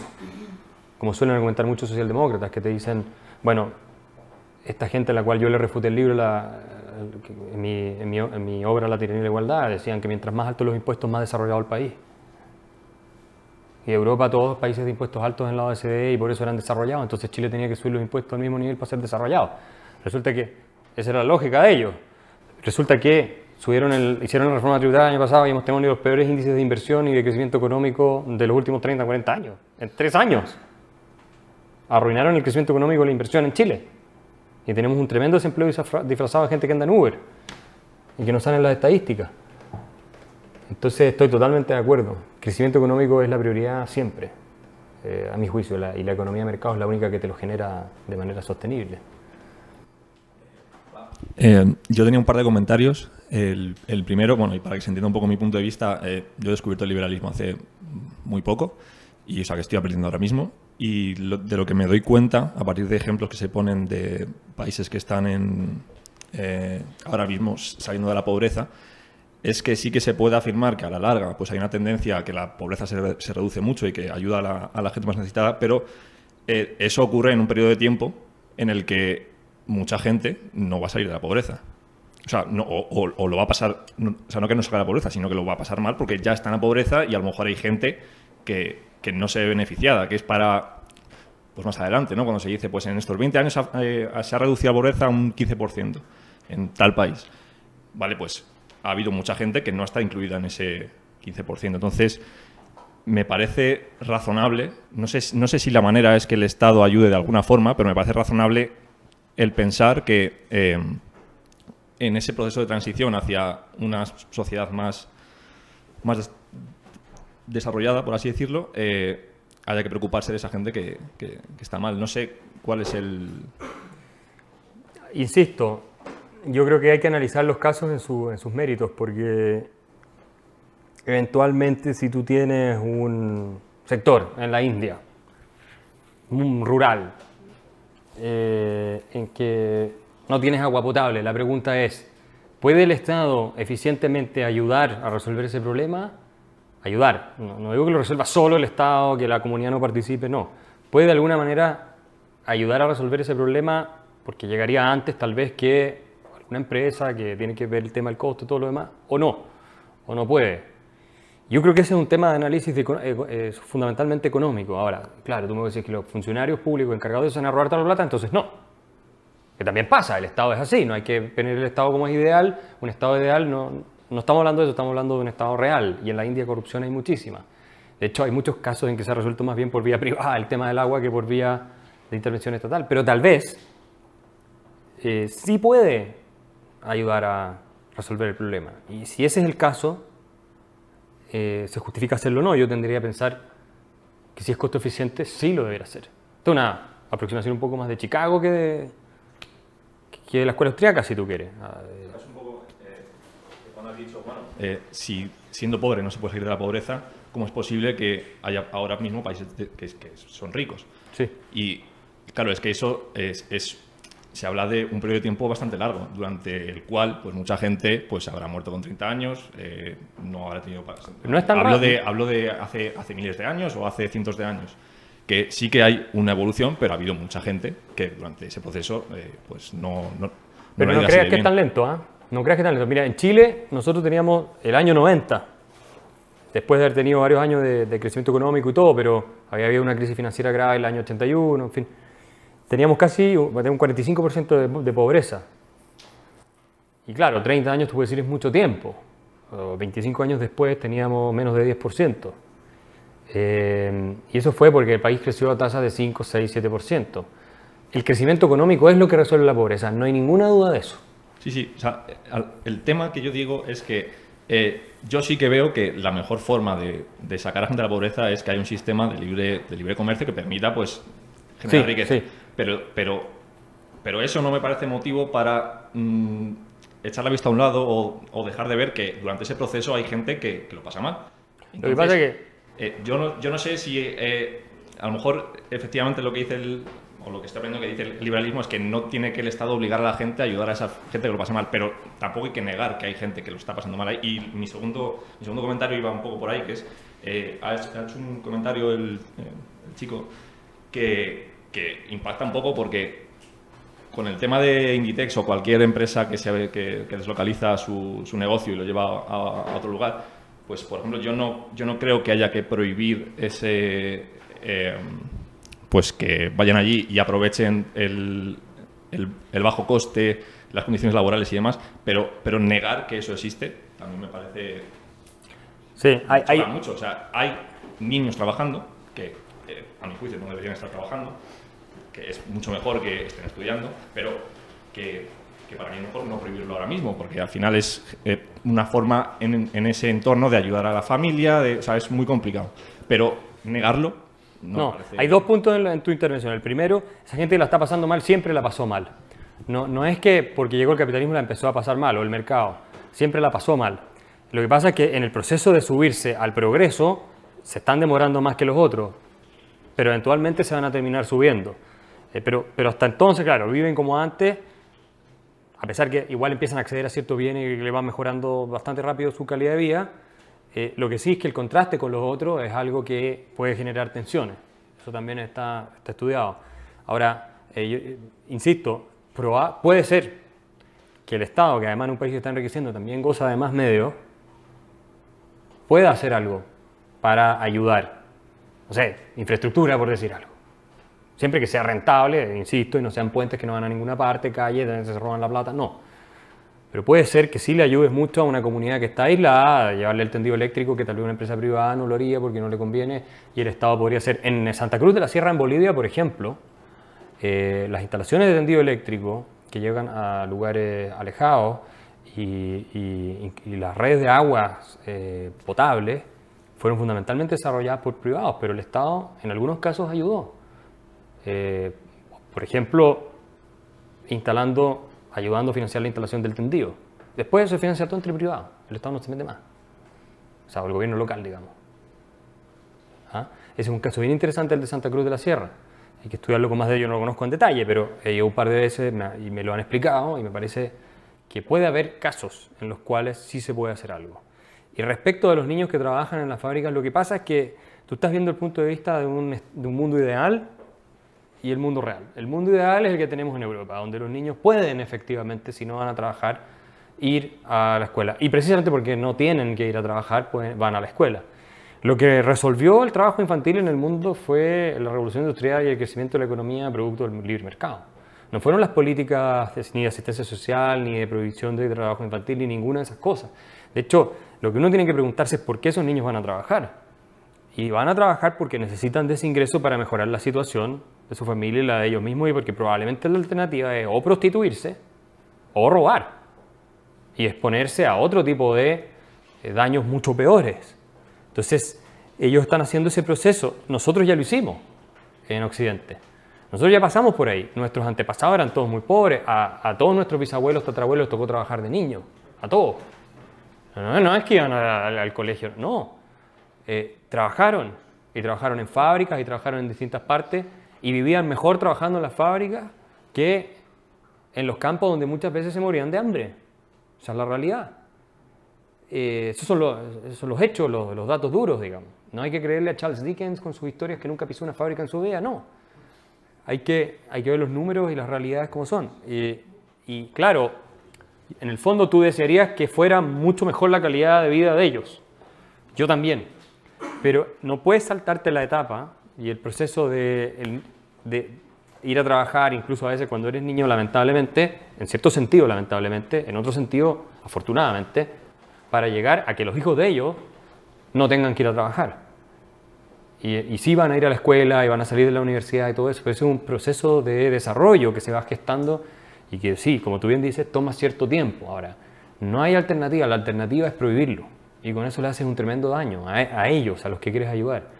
Y lamentablemente, nuestros amigos socialdemócratas eh, se dejan llevar muy de sus emociones, obviamente sentados en los cómodos barrios de Occidente, de las ciudades más elegantes, y dicen, no, qué, qué vergüenza que estos niños trabajen para algunas de estas empresas de textiles, lo que sea, Sara o la que sea, en estos países, y no vayan al colegio. Bueno, esa es la gente que ha promovido el Foreign Aid, la ayuda internacional por tanto tiempo, que ha condenado a estos países a la pobreza. Esa es la verdad, en, en- en buena medida. Y ha, servido para abultar las cuentas de gobiernos corruptos en África y en distintas partes, que al final han usado la plata para masacrar a su propia gente. porque el buenismo este, de la cosa fácil, los lleva a dejarse llevar, valga la redundancia, por sus emociones, más que por la cabeza fría, que es lo que al final nos permite tomar las buenas decisiones y que salgan adelante. Yo sé que el análisis suena descorazonado, suena algo eh, brutal y qué sé yo, pero el camino al infierno está plagado de buenas intenciones. Y con buenas intenciones, de seguro los mantiene en el infierno y los lleva al infierno a ellos. Esto es un análisis más frío, sí, más descorazonado, sí, pero al final es realmente lo que está velando por el bienestar de a quienes se pretende proteger. ¿Cómo crees que afecta en el libre mercado y la distribución de la renta el influjo brutal de, de migración? A ver, si tú tienes un mercado realmente libre, sin, sin regulaciones laborales que sean barreras a la entrada eh, problemáticas, con un crecimiento económico importante, como fue Estados Unidos el clásico ejemplo, ¿no es cierto? Especialmente de mediados del siglo XIX, durante casi todo el siglo XX, etc. Eh, además tenía mucho espacio territorial. La, la migración eh, puede ser un, o es de hecho un componente fundamental para el desarrollo del país y, y, y, efectivamente contribuye a que el país salga adelante. Me parece que distinto es el caso cuando tú tienes estados benefactores que protegen el mercado laboral de una manera feroz, con salarios mínimos altísimos, con subsidios para aquellos que no trabajan, eh, y una serie de regulaciones que hacen muy difícil emprender, crear empresa, crear riqueza y que haya crecimiento económico de demanda de trabajo ampliamente. Cuando tú tienes eso y tienes grandes masas de migración poco calificada, efectivamente se te produce un problema, porque no los puede, la empresa no va a contratar a gente poco calificada con salarios mínimos que van por sobre su productividad. A menos que los contraten en negro, veamos, por debajo de la mesa, lo cual se arriesgan a sanciones y todo tipo de cosas. Entonces, de alguna manera no se les permite, como pasa claramente en Alemania con los refugiados, no se les permite trabajar. Los refugiados tienen prohibido trabajar en Alemania. En nada, no pueden. Pero los tienen en albergue, les pasan celular, les pasan X cantidad de cientos de euros mensuales para que puedan gastar y están ahí todo el día, tú los ves en las ciudades, sentados, mirando sus teléfonos celulares sin hacer absolutamente nada. ¿Cómo va a funcionar esa integración? Obviamente no va a funcionar, es imposible porque el mercado laboral, a mi juicio, es la fuerza integradora más potente que existe. Otro ejemplo, en, también en Alemania, que se supone que es una de las economías más robustas de Europa. Hace un par de años atrás, varios inmigrantes africanos llegaron y descubrieron que el ser humano tiene este impulso también a encontrar ciertas oportunidades, que acarreando las maletas de las señoras que llegaban en los trenes, mucha gente de edad que se baja los trenes con maletas muy pesadas, entonces ellos le ofrecían, se la llevo y se ganaban un par de euros, dos, tres, cuatro, cinco euros, lo que sea, cada vez. Y, resulta que para ellos era mucha plata, comparado con, obviamente, el nivel de ingreso que tienen los países de origen. Y los socialdemócratas de la izquierda alemana se le decir que eso era unmenschlich, era inhumano, que no podía hacer que los inmigrantes trabajaran acarreando maletas como en tiempos de la esclavitud y les prohibieron trabajar llevando las maletas de la señora y los entrevistaban en la noticia y los inmigrantes decían, ¿por qué me están prohibiendo trabajar? Yo estoy feliz. Me siento útil, estoy ayudando a la señora, me estoy ganando unos, unos euros. ¿Por qué, me está, ¿Por qué? No entendía nada. El tipo no entendía nada. Esa es la mentalidad retrógrada, indecente, que tiene buena parte de la socialdemocracia. ¿Por qué digo indecente? Porque los que de verdad los privan de su dignidad son ellos, que les dicen, usted, inmigrante, no sabe lo que le conviene, es muy tonto. Yo lo voy a cuidar de sí mismo, le voy a prohibir trabajar de una manera que es indigna que usted no es capaz de ver. ¿Quién está despreciando al inmigrante? ¿El liberal que dice que ojalá pueda trabajar en lo que quiera? ¿O el socialdemócrata que le quiere prohibir trabajar? ¿Y quién está generando el problema de integración? El liberal que dice que ojalá se meta en el mercado del trabajo, que se integre, que trabaje, aunque sea al principio por salarios bajos, que pueda aprender el idioma en contacto con, con sus compañeros de trabajo, que pueda integrarse en una actividad productiva, o el que les prohíbe trabajar Porque entonces hay que tener un salario mínimo de tantos miles de euros o cientos de euros que es imposible que cubra la productividad del inmigrante. ¿Quién es el que está generando los problemas de integración? Les pregunto yo. Y después los dejan ahí excluidos en guetos y para que no se quejen, les tiran plata, les tiran dinero. Y para eso tienen que subir los impuestos. Con lo cual generan otro problema, más desempleo. Fantástico. Esa es la ley del intervencionismo de Mises. Un problema que se trata de resolver por parte del Estado crea otros dos problemas y así. Y por eso, lamentablemente, en estados benefactores como los europeos, la migración abierta genera problemas graves. Eso sin hablar de todos los temas culturales que pueden haber, que es otro tema. Estoy hablando simplemente del asunto económico. Es muy problemático.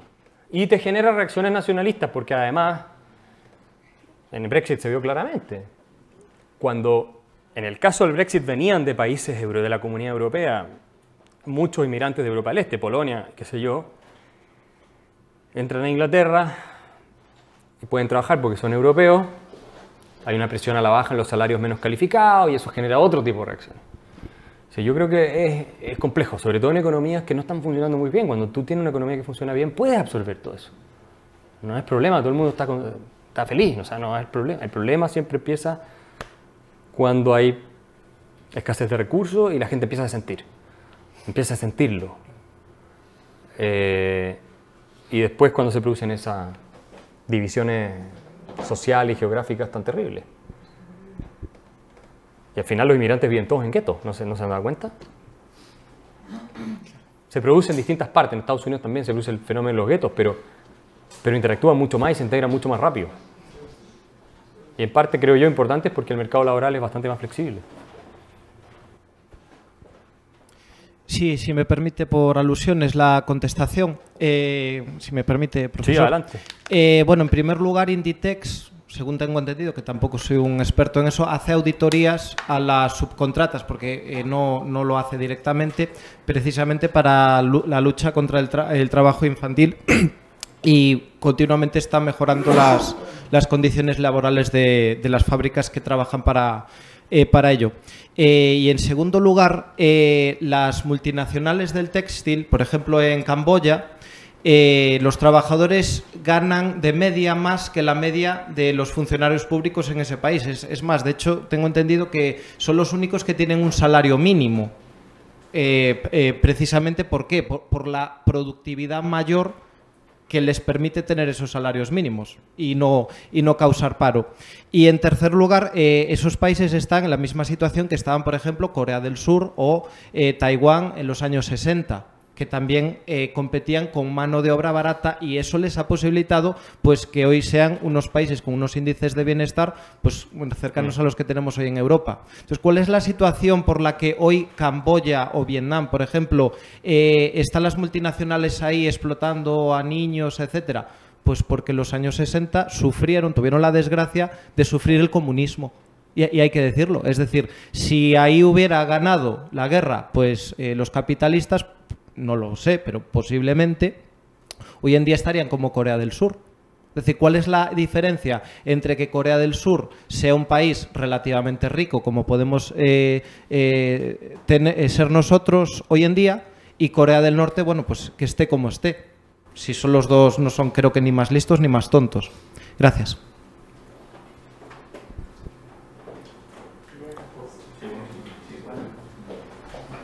Sí, ahora lo, ojo. lo, muy, muy, sí. mucho. Es, lo, que, lo que digo es que eh, yo entiendo que el proceso es así y que es complicado y que no se trata de, oh, pues es que trabajan eh, 16 horas o 14 horas en vez de las 8 que trabajamos aquí. O, sea, es cierto, hay un proceso por el cual hay que pasar para salir de la pobreza, pero eh, es más la reacción de, eso es una tontería, allí no ocurre eso. O, o sea, porque, no, no, pero ¿quién dice eso? Bueno, yo, a mí lo que me ha chocado es que dice eh, lo de que los, los niños de campo es una tontería. Bueno, no, yo no he dicho eso, perdón. Y si lo ha dicho, lo sí, es más que le hace un, flaco favor al movimiento liberal el expresarlo de esa forma y ver claramente cómo esas empresas eh, pues intentarán hacerlo lo mejor posible que sea allí, pero evidentemente se están beneficiando de que hay gente allí que, que está en peores condiciones. Sí, pero ellos también se están beneficiando. Es que eso es lo que hay sí, que sí, ver. Sí, sí, por supuesto. por Se están supuesto. Beneficiando- hay que hacer como el análisis mm, completo, no, no sé si... No, me- por supuesto, por supuesto. A veces tal vez el mensaje se dice de una manera confusa, pero yo no he visto a nadie en el mundo liberal decir que es, no existe en lo absoluto. Ahora, habría que ir caso a caso. Yo no conozco tampoco todos los casos. No, no, no sé si en las plantas de Apple eh, se da o no se da el trabajo infantil. No tengo la menor idea porque no lo he estudiado. Tal vez en algunas no se dan y por eso hay alguien que dice que no se da, no sé. Eh, pero, pero donde se da y si está estudiado y acreditado, obviamente hay que reconocerlo, por supuesto. Pero a ver, yo a mí me encantaría que no existiera eso en el mundo ideal. Como dices tú, que vayan a la escuela, al colegio, que jueguen fútbol, que salgan del partido de fútbol y se vayan a sus clases de, de música y de sus clases de música se van al cumpleaños del amigo en la casa y después se van a jugar juegos de computador y después se acuestan. Me encantaría, como es en Europa, en Estados Unidos o en Corea del Sur.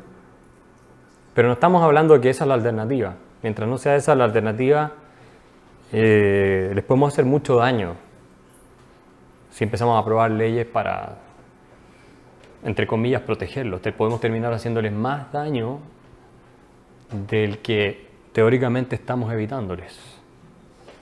O hay que ser muy responsable. Axel, muchas gracias, muy interesante. Es, es obvio que la gente de los países pobres mm, no tiene el nivel de vida que tenemos nosotros y lo pasa mal, y en muchos casos muy mal. Yo creo que eso no lo niega nadie. Sí. De ahí a creer que alguien está aprovechándose de ellos y los está explotando, eso es muy dudoso, porque lo que la gente no se da cuenta es que quizá su productividad es muy baja. Quizá el valor añadido que aportan a, a los procesos productivos son procesos productivos de muy poco valor añadido, no tienen gran capital intelectual y en muchos casos ni físico. Y, y si lo hubiera, o sea, y si alguien le estuviera explotando, la teoría económica te está diciendo, eso es un imán para los empresarios a ir ahí en masa a decir, oye, que aquí hay una oportunidad de sacar beneficios. Luego esos mecanismos tienden a corregirse solos. Es verdad, es interesante lo que tú dices, ¿cuánto tardarán en corregirse? Ya se están yendo empresas de China, porque China es cara. Y entonces se van a Vietnam y se van a Camboya o vuelven a Estados Unidos por el tema de la inteligencia artificial. Sobre cosas que has dicho tú, hay, hay algunas cosas muy problemáticas. Me ha gustado una cosa que no has dicho, que yo venía un poco así, como, como digas aquello de la desigualdad no importa y yo te salto a la yugular, porque, las, porque es algo que muchos liberales dicen. Y yo siempre les digo, vamos a ver, las cosas no importan o se importan, las cosas le importan a alguien o para algo. Y a muchísima gente sí le importa. Es verdad que tú le puedes haber preguntado a gente y a la cara, pudiendo identificarles, te va a decir, hombre, no, yo quiero el bienestar general y la desigualdad no es tan importante. Pero en experimentos y en encuestas de Behavioral Economics se ve que, la gente prefiere ser cabeza de ratón a cola de león. Es decir, les ofrecen trabajar en una empresa ganando menos, pero más o en la media que todos, o al revés, una empresa ganando más, pero ser el último mono y la gente no quiere ser el último mono. Y en realidad eso es adaptativo. Es decir, la envidia que vemos tan mala es disfuncional en muchas circunstancias y por eso hay tanto precepto cultural y religioso para moderarla y pararla. Pero los grupos humanos antiguos eran muy pequeños, muy estáticos.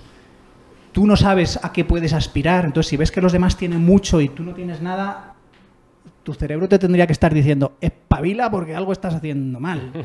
Luego, o lo, o lo consigues tú por tu propio eh, esfuerzo, o te cargas a los otros para en el nivel competitivo estar a la par. Porque si eres el último, tus amigos van a ser también de los últimos, tu pareja va a ser de los últimos, y eso es un pro- progreso que se va acumulando y al final tienes sociedades muy estratificadas o de castas. Luego, la envidia es problemática porque no va a desaparecer nunca, porque tiene esa funcionalidad y, lo, y el intento cultural es que no sea tan destructiva. Entonces, la idea, la idea es resaltar que el bienestar es relativo y la componente relativa puede ser psicológicamente muy importante. ¿no? Entonces, siempre que nos dicen aquello, muchos economistas con muy buena voluntad dicen, mira Rockefeller, no tenía, ¿qué no tenía? No tenía penicilina, igual no tenía los retretes que teníamos ahora, no teníamos... Coño, pero era Rockefeller, es que... O mira, el rey de no sé qué, el faraón, se moría de tal. Ya, pero es que tenía concubinas todas las que quería. Entonces, para eh, mucha gente, incluso Mises, en un, en un párrafo mete la pata hasta el fondo, no me acuerdo si es en Acción Humana o otro sitio, y dice, nadie querría volver ahí. Y dices, Chibobeto, tú has dicho que las preferencias son subjetivas y parece que no entiendes cómo se forman. Mucha gente escogería irse a estos sitios y ser el número uno ahí, en vez del pobre pringao que pueden ser ahora Sí. Sobre la injusticia de nacer pobre hay un truco, dices, no es mi culpa. Dices, vale, pero entonces es mía. Es Entonces, ¿para- ¿por qué se- resaltas que no es tu culpa? ¿De quién es? Busca un culpable. Y entonces, quizá no sea de nadie. Entonces, el hecho que resaltes que no es tuya, ¿a mí qué? Mía tampoco. Cuando el comentario que he hecho de la gente que prefiere trabajar para ganarse la vida con dignidad y todo eso, es, es verdad que hay gente que es así, pero también hay todo lo contrario. El, el parasitismo es una forma de vida. Sí. Entonces, si tú consigues no tener escrúpulos morales y vives en una cultura que perdona casi todo, y quizá las culturas, quizá latinas, España, somos muy dados a la picaresca, el escaqueo, la trampa, la chapuza. Entonces, una vez ya vives en ahí, generas unos desequilibrios, unos equilibrios perversos de los que es muy difícil salir. Es estupendo promocionar esa idea de dignidad por el trabajo, pero conociendo que nos vamos a encontrar mucha gente que es muy tramposa y que los hay que es muy difícil luchar contra ellos. La idea de John Rawls y el mérito también me divierte porque es que todo el mundo lo entiende mal, Rawls y todos los demás dicen. De, de nuevo es un poco la idea de no es culpa mía, dices, esto es arbitrariedad moral de la distribución de capacidades. Parece que ha habido una lotería cósmica y tú has nacido de la nada y te ha tocado ser torpe o tonto o feo. Dices, pero ¿tú entiendes el mecanismo reproductivo? ¿Quieres venir de dónde vienes? Mira a tus padres. Hay Claro. una parte aleatoria de que se han recombinado los genes un poco al azar. Pero los genes son de tu padre y de tu madre. No son de otros. Luego, si quieres culpar a alguien, cúlpales a ellos. Y si ellos quieren culpar a alguien, que sigan la cadena. Luego, no todos son los genes, obviamente. También vives en un entorno en el que puedes haber recibido influencias, entonces busca a tus vecinos, a tus amigos y tal. Y esto es un proceso que no siempre es limpio no violento. A menudo hay mucha gente que rea- realmente son víctimas. Entonces es horrible porque son víctimas, les hunden y entonces ya estos propios mecanismos se realimentan y tienden a hundirlos más. Pero a donde voy lo que quiero decir es cuando dice las, las capacidades son moralmente arbitrarias, dices que no, que no, esto es... Yo lo que enseño a mis alumnos de biología y economía es todo ser vivo es un agente autónomo autopoyético. Si es autopoyético, quiere decir que tú te autocreas. Desde el momento en que el, espermatozoide y el óvulo se juntan, tú ya existes como unidad, aunque todavía obviamente no eres consciente ni tienes cerebro, tú te estás autoconstruyendo desde esa célula. Obviamente con influencias del entorno y obviamente con alimentación de tus padres y con educación, con todo esto, pero tú eres el protagonista inconsciente de tu construcción. Luego, nada de eso de que tus capacidades son arbitrarias, te las has construido tú y si quieres empezar a buscar culpables, búscalos cerca antes de ir disparando a voleo a todo el mundo, que es lo que hace la gente como para... No, es que esto no es culpa mía. Sí, y quisiera referirme al primer punto, absolutamente de acuerdo. Eh, yo siempre sostengo que hay que distinguir en la discusión sobre el igualitarismo entre la dimensión económica, la filosófica y la sociológica. Me parece que desde el punto de vista económico y filosófico el igualitarismo no es un problema. ¿En qué sentido? El la desigualdad, quiero decir. No es un problema en el sentido de que económicamente el hecho de que haya desigualdad incluso puede ser un aliciente para que haya más productividad, para que la gente... Por lo tanto, discrepo yo de las teorías que afirman que la desigualdad disminuye el crecimiento económico. No creo eso. Desde el punto de vista filosófico, que es a lo que me refería en mi exposición, no creo que sea un problema porque éticamente, normativamente, la desigualdad en sí, la distancia de uno con otro, no puede ser, si es resultado de instituciones que se respetan los derechos de todos, etcétera, etcétera, condenada, me parece a mí, como inmoral. Solo desde el punto de vista ético me parece que no es un problema. Ahora, eso no significa que a pesar de que, de acuerdo a alguna teoría filosófica normativa, no sea un problema, sociológicamente puede hacerlo. Es decir, yo puedo haberme ganado la lotería. Nadie me puede decir que soy un delincuente o que es injusto que yo me gane la lotería. Me la gané, aunque alguien podría decirlo tal vez. Me la gané. O puedo ser, no sé, un gran inventor que desarrolló la cura para el cáncer y me hice multimillonario. eh, y eso desde el punto de vista ético no es inmoral, me parece a mí, el que yo me haya hecho rico. Precisamente porque el sistema en el cual me hice rico o sea, respeta ciertos estándares morales básicos. Entonces de ahí se sigue que mi riqueza es perfectamente moral y la desigualdad es completamente irrelevante. Desde ese punto de vista puramente ético es irrelevante si todos son pobres y hay un solo rico. Esto es teórico, por supuesto. No, no es un mundo ideal ni nada. Pero incluso Rawls permitiría un sistema con gigantescas desigualdades si es que se ajusta a sus dos principios de justicia. Gigantescas desigualdades. Eh, y bueno, hay otra gente como Harry Frankfurt o como Deirdre McCloskey que te dicen que el problema ético de verdad es la pobreza. que ahí hay un problema ético. Me parece que la justificación que desarrollan no es muy completa, pero lo dicen. Entonces al final no es que no ande la gente en Rolls Royce o tenga Rolex, de lo que se trata es que todos tengan lo suficiente y estén bien, que es el problema ético de verdad. Y en ese sentido la desigualdad tampoco es el problema ético, porque yo puedo tener tremenda desigualdad y que todo el mundo viva perfectamente bien.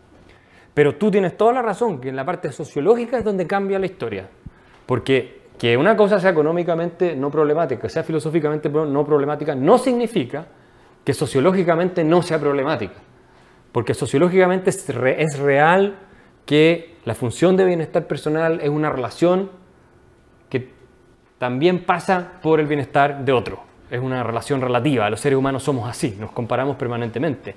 Y por tanto, claro, si yo de repente soy un, no sé, un trabajador promedio, con un sueldo promedio, que llego en mi, en mi Kia pequeño a, la casa y mi vecino de pronto eh, llega en un Ferrari, y mi vecino que siempre tuvo el mismo Kia o Toyota Yaris llega en un Ferrari al día siguiente con un reloj, eh, pelo al viento, eh, y se baja justo cuando yo me estoy bajando con mi maletín arrugado y, y él se baja con una rubia impresionante.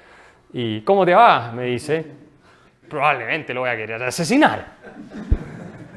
Aunque me hayan subido el sueldo un 10% la semana anterior.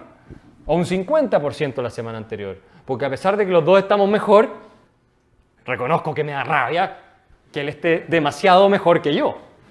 Entonces, eh, ese es un hecho. Y eso puede generar problemas, absolutamente. Eh, puede generar problemas, puede generar tensiones en la sociedad, reclamos por redistribución masivo que al final terminan por eh, entorpecer las posibilidades de, progre- de progreso de un país. Eso es una realidad, no se puede discutir y los políticos obviamente utilizan esta realidad para salir elegidos, prometiendo redistribución y prometiendo beneficio y todo, y disminución de la desigualdad como una forma de dignificar a aquellos que no se sienten parte de la cúpula de alguna manera privilegiada, sea justa o injustamente privilegiada. Entonces, el esfuerzo cultural, y ese es el punto, es un buen concepto, es a través de estas teorías filosóficas tratar de popularizarlas. Obviamente este paper no es para eso, pero tratar de popularizarlas de una manera tal de que tú desarrolles una ética como yo creo que tenían los norteamericanos durante buena parte del siglo XVIII, XIX y XX también incluso, donde Werner Sombart, un filósofo o sociólogo marxista, fascista, marxista, casi lo mismo, llega a escribir en un libro que se llama ¿Por qué no hay socialismo en América? Escribió un libro que se llama ¿Por qué no hay socialismo en América? Y dice, bueno, aparte de que los proletarios viven mejor que en Europa, llega a decir, en América los proletarios tienen una participación emocional en el capitalismo, les gusta el sistema. Admiran al rico, no lo odian, no le tienen... ¿Por qué? Y esto es súper importante, y por eso creo que los estados benefactores conspiran en contra del progreso y de la disminución cultural de la envidia. Lejos de disminuirla, la incrementan. ¿Por qué? Porque sentían que todos podían llegar arriba. En general ese es el sentimiento del sueño americano de la persona. Tú trabajas lo suficientemente duro, te esfuerzas y vas a llegar arriba. Y eso es cultura, eso es una idea, creencias que están y que son predominantes en una determinada sociedad. Entonces no les molestaba al señor Rockefeller. A la competencia le molestaba, por supuesto, porque la Standard Oil era tan eficiente que los terminó liquidando. Pero al ciudadano promedio, no. Además, el trato es muy horizontal en Estados Unidos. Y siempre fue, ahora ha ido cambiando un poco, pero normalmente los Rockefeller de los, de los Estados Unidos se sentaban en los mismos comedores con sus trabajadores y conversaban con ellos. Eso no es el caso de Europa, ni el caso de América Latina, donde fue una cosa mucho más jerárquica, probablemente porque tuvimos aristocracia, monarquía, todas esas cosas, en Europa. Eh, entonces había también una cosa que Tocqueville describe mucho en la democracia en América, que es importante, que es esa horizontalidad. Entonces tampoco existe esa, esa rabia que ahora se está incubando, sobre todo con lo- la élite de Wall Street todo esto que se han ido despegando. A ver, existía, pero no existía a un nivel generalizado como lo, como lo podemos ver en otros lados. Yo así que tomo el punto. Es que lo has arreglado mientras ibas comentando. porque Has empezado como separando la economía de la sociología y al final has reconocido que todo el problema social tiene impactos económicos. Claro. De hecho, esto es discutible. Tú lo niegas, yo ni lo niego ni lo afirmo. Es discutible aquello de si hay mucha desigualdad se, desa- se desperdicia el capital humano de las clases más bajas y entonces una cierta redistribución podría optimizar su productividad. Eso, eso sería discutible. Puede ser, sí, yo creo que es discutible. Pero el razonamiento que te dan ahora es si es que la redistribución es buena para los ricos. Porque es que si no, esta gente os va a montar la, la revolución. No se Sí. va a ver identificada con el sistema y va a ir a robaros y mataros directamente. Entonces, aceptar una cierta igualación por vuestro propio bien de que no maten ni os asesinen. Entonces es un criterio Sí. económico no de PIB, sino de seguir vivo y Bueno, tú sabes que Douglas North en, en- en un- en un libro que escribe dice su eso. análisis institucional es Sí. economía completa, decir, Sí, y, y de hecho no uno, solo es producir cosas, sino que te repeten. bueno, uno de los argumentos más persuasivos que yo he leído respecto de la redistribución y el estado benefactor es que Douglas North, al final, en, en un libro que se llama Rules, Violence and Institutions, una cosa así creo que era el título, Douglas dijo, bueno, al final esta cuestión tiene que ver con la pugna por quién se queda con qué, si los seres humanos siempre nos hemos masacrado por esa cuestión, quién se queda con qué. Entonces, la- las instituciones que redistribuyen son una respuesta pacífica a esa demanda de grupos humanos que quieren quedarse con parte de lo que hay, en el caso del mercado, de lo que otros produjeron, y por tanto contribuyen, a, si seguimos esa lógica, a pacificar la sociedad. Eh, y ahí tú tendrías toda razón. Ahora bien, yo creo que eso se da sobre todo en culturas en las cuales el impulso de la envidia ha sido eh, menos domesticado, digámoslo así. Tal vez necesario en todas, no lo sé. Pero, pero yo creo que cuando mientras más fuerte es ese impulso, y Helmut Schrock habla de esto también en su libro sobre la, sobre la envidia, más eh, fuerte es la política redistributiva y el argumento igualitario que los políticos utilizan para salir elegidos. Eh, eh, fíjate que hay estudios y encuestas en Estados Unidos que, que hablan del tema, que le preguntan por la igualdad, tipo la que nos gusta a los europeos y los latinoamericanos. Y en general les da malos resultados como campaña política. Ahora en la última se empezó a hablar mucho de la igualdad, Bernie Sanders y sobre todo los jóvenes se compraron mucho ese argumento. Pero en tiempos de Obama, cuando recién salió elegido, el tema de la igualdad a los americanos, la igualdad por la igualdad, digamos, no... Pero ahí, ahí hay un problema. Si estu- ahí es- Dan Ariely ha hecho estudios en los que no preocupa porque no saben cuánta hay. Ah, puede ser. En parte, Puede es ser. decir, cuando a la gente le preguntan qué desigualdad aceptaría en su sociedad, ¿cómo querría usted de desigual? Y Dibújeme la distribución de riqueza y la que proponen es muchísimo menor de la que hay. Entonces, Ah, claro, es que están- se ha incrementado diciendo- mucho. Bueno, que, que sí, que sí, que sí. José Ah, bueno, Ignacio. la de capital humano, sí, José claro, claro. Ignacio, que sí, pero que es ese aspecto. Y solo, solo por acabar, y le paso a José Ignacio, que veo que tiene ganas. Eh, el, el- el problema del debate ético, eh, igual que el económico, que se supone que es una ciencia pura o, o empírica también, pero no tiene solución porque manera de ponerse de acuerdo, las evidencias apuntan en todas direcciones y las teorías también. El problema es del debate ético es aún peor porque la gente no se pone de acuerdo qué Así es, significa sí. ética. Entonces nosotros decimos ética es normas iguales para todos y al final nos sale libertad, derecho de propiedad, no agresión, y que funcione. Pero es que ellos te van a decir, no, no, no. John Rawls te dice, yo no quiero normas iguales para todos, yo quiero qué normas tomaría la gente al apuntarse a un grupo si fuera imparcial, racional, Exactamente. reflexivo. Y no me salen normas iguales para todos. Luego, obviamente van a ser distintas. Claro. El típico socialdemócrata que no necesita pensar muchas roles dice, ¿para usted qué es la ética? Eh, justicia. ¿Y qué es justicia? Igualdad. ¿Y qué es igualdad? Redistribución. No es Claro. igualdad. Te lo- y te lo dicen, es su impulso, su punto de partida es ese. Luego ya... Es una intuición moral que está muy, muy arraigada. Y no sé si leíste el estudio de la revista Nature que sacó sobre desigualdad hace poco, hace muy poco. Eh, y dice, la gente tolera las desigualdades, está dispuesta a tolerarlas y de hecho las, eh, las aprueba en la medida en que sienta que son justas. Pero ese es el kit del asunto, eso es lo que define todo. ¿Qué entiende por justicia? Y, cómo tú creas un sentido de justicia, te fijas eh, que sea más o menos universal, favorable a las instituciones de la libertad. Porque podrías tener uno mucho más colectivista también, eh, como puede ser en, culturas más, más, comunita- más comunitaristas. Nosotros tenemos una tradición individualista muy larga en Occidente. Eh, así que y creo que ahí está la pelea de las ideas. ¿ah? Y obviamente nunca vamos a tener el 100% de lo que nosotros buscamos, pero al menos nos sirve para contener el leviatán estos esfuerzos de filosofía política. Acuérdate que Hayek decía ¿no? que, eh, si, eh, que el rol del político, que la política es el arte de lo posible, pero que el rol del filósofo político es hacer que lo imposible se vuelva posible. Entonces, yo creo que ahí estamos trabajando. Sí, no, eh, con, lo último, que, la presentación que él hace de, de distribución de riqueza eh, es completamente tramposa, porque encuentras que todos los jóvenes de 20 años en los cuales se han estado gastando 9.000 euros o 9.000 dólares al año en formarles, aparecen 20 años después con cero de riqueza. Toda la gente que tiene 64 años y se va a jubilar dentro de un año y le van a pasar una renta de miles de dólares, aparece con cero de riqueza. Toda la gente que tiene formación personal, no sé qué, aparece con cero de riqueza. Entonces, digamos, pues la gente no es tonta y lo ve, y ve que la gente no está con cero. Yo, una persona que está estudiando en Harvard que tiene riqueza negativa no está en cero, ni está en riqueza negativa. Eh, con respecto a lo del trabajo infantil, que se quedó un poquito simplemente comentar unas cosas eh, que creo que pueden ayudarnos. Eh, se contrapone trabajo infantil con formación, cuando trabajo infantil muchas veces es formación. Históricamente ha sido formación. Eh, se dice, solo en los países pobres hay trabajo infantil. Eso es mentira. Yo todos los días compro en un chino que hay ahí y tiene al niño atendiendo. Todos los días. Y es el padre el que lo tiene. Y el padre, si le dices, ¿dónde prefieres que esté tu niño? ¿Aquí atendiendo o que se vaya a jugar con los niños? Ahí no sé qué te va a decir. No, aquí. Aquí. Va a coger una, una ética de trabajo brutal y probablemente dentro de 20 años este tío será rico y los niños estos estarán en las drogas. Y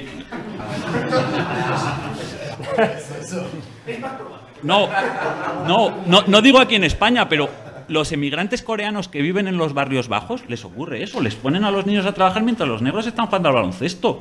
Dicen, lo último que quiero es que vaya con ellos. Y lo último que quiero es que vaya a la escuela a, esa cuestión.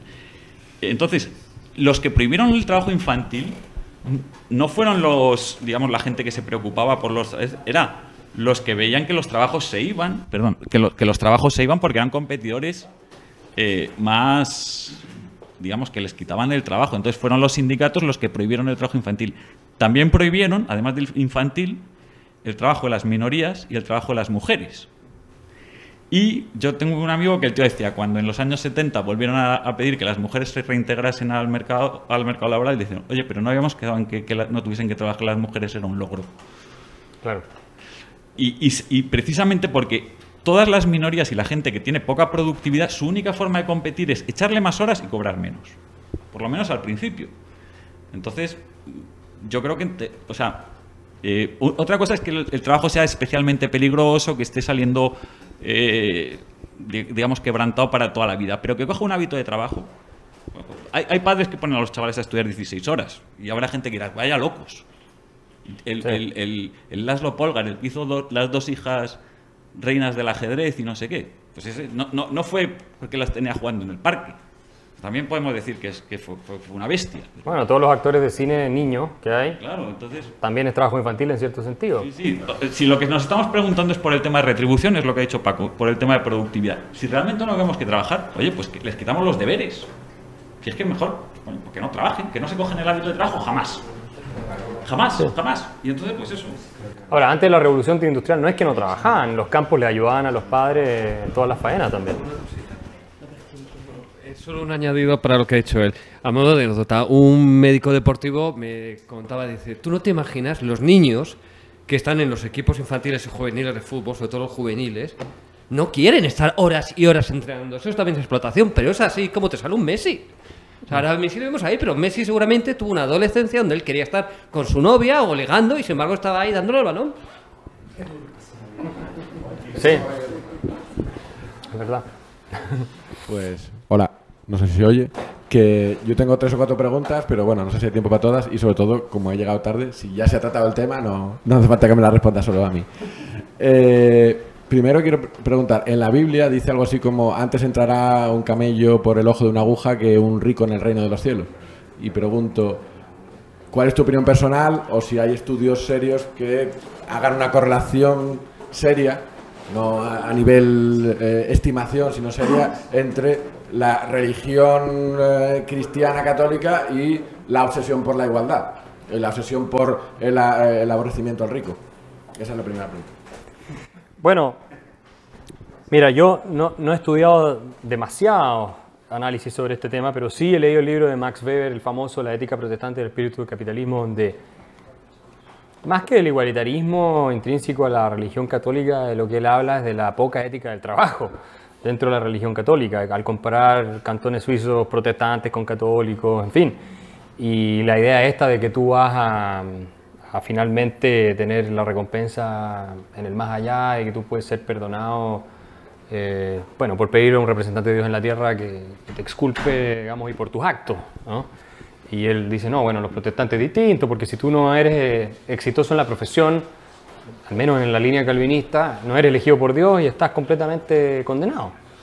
Entonces te- la gente vive con una ansiedad terrible porque si te está yendo mal en el trabajo, Dios no me quiere, oh, me voy a ir al infierno. Entonces los tipos viven así y además está prohibido que se gasten el dinero, entonces tienen que acumularlo. Esa es la explicación de Max Weber. Eh, Acemoglu y Robinson en su libro Why Nations Fail descartan esta explicación. Y dan algunos ejemplos y dan argumentos para descartar esta explicación con casos concretos y todo lo demás.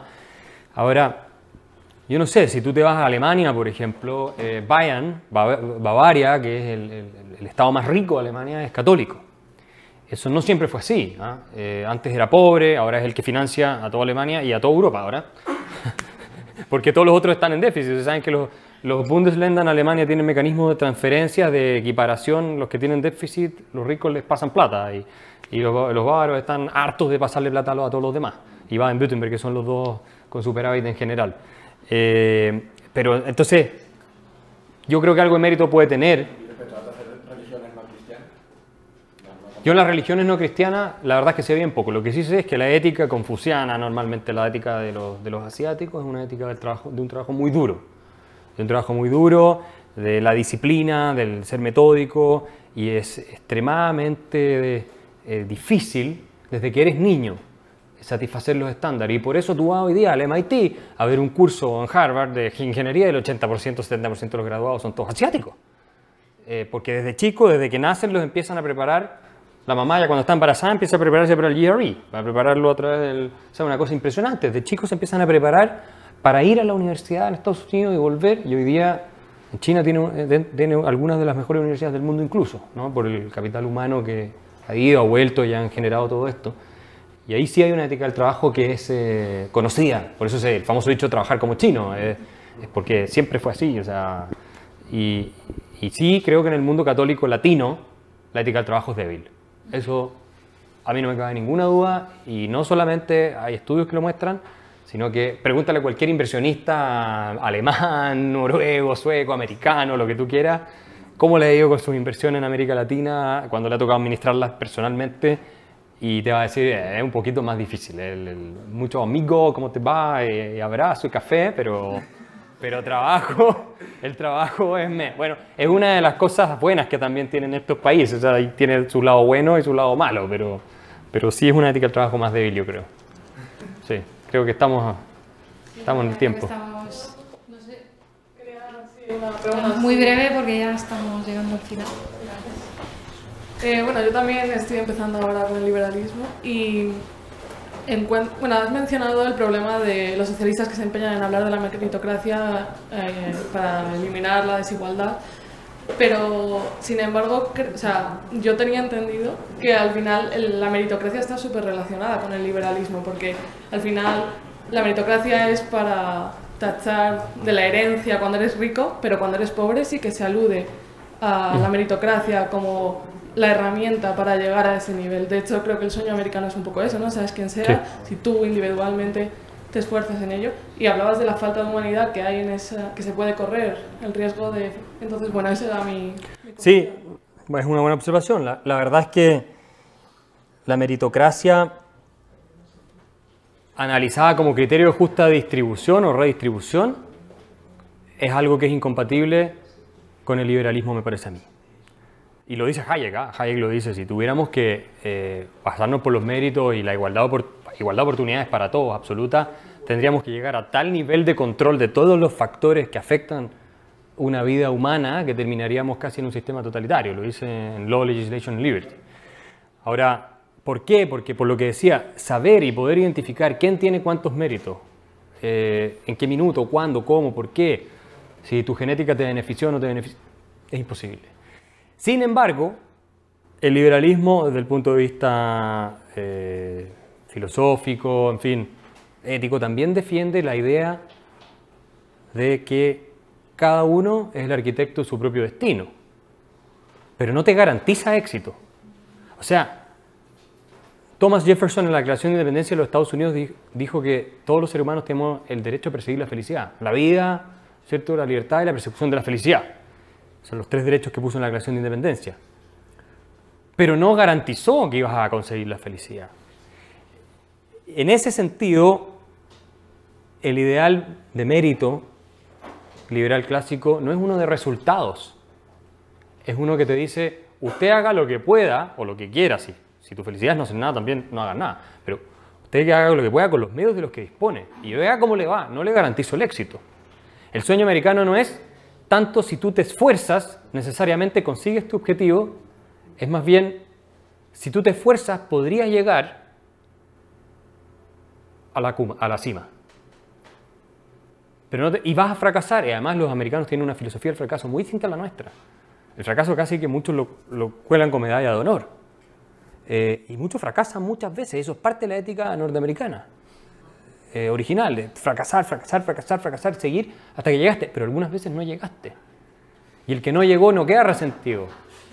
Y el que no llegó no queda resentido. Entonces, si mérito se entiende como aquello que los demás voluntariamente van a recompensar en un esquema de colaboración espontáneo, me parece perfecto. Lo que los demás estiman como mérito. Si Messi gana la lata que gana es porque hay suficiente gente que va a ver el fútbol y lo encuentra un buen jugador y él hace los suficientes goles como para tener el dinero que tiene. Dentro de ese concepto de mérito, podría ser que Messi no tenga ningún mérito. En el sentido técnico de la palabra, porque tal vez es un superdotado, es un genio, ni siquiera necesita entrenar demasiado, su mamá lo metió desde chico al fútbol, o sea, miles de factores que él no controlaba, que no fueron su responsabilidad, que lo llevaron a ser la estrella que fue. Pero si nos metemos en el contenido, en el mérito, en el mérito sustancial, tenemos un problema. Porque ahí alguien tiene que decir cuánto mérito tiene cada cual y cuánto le toca a cada cual. Ahora, si nos quedamos con el mérito como una cuestión meramente formal, cuyo contenido se no lo conocemos y lo de- se determina espontáneamente a partir de la libre interacción de los individuos, entonces está perfectamente de acuerdo la idea de mérito con la de la ética liberal. Muy bien, entonces creo que ya sí. Con esto cerramos la conferencia de hoy. Muchas gracias, Axel, No, por acompañarnos.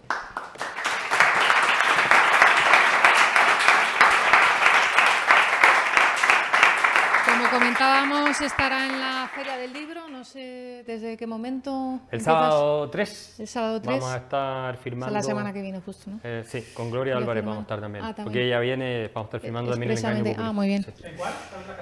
Caseta, caseta de, de Planeta, no sé cuál De es. Planeta. Leuco, Planeta. Te- pero lo...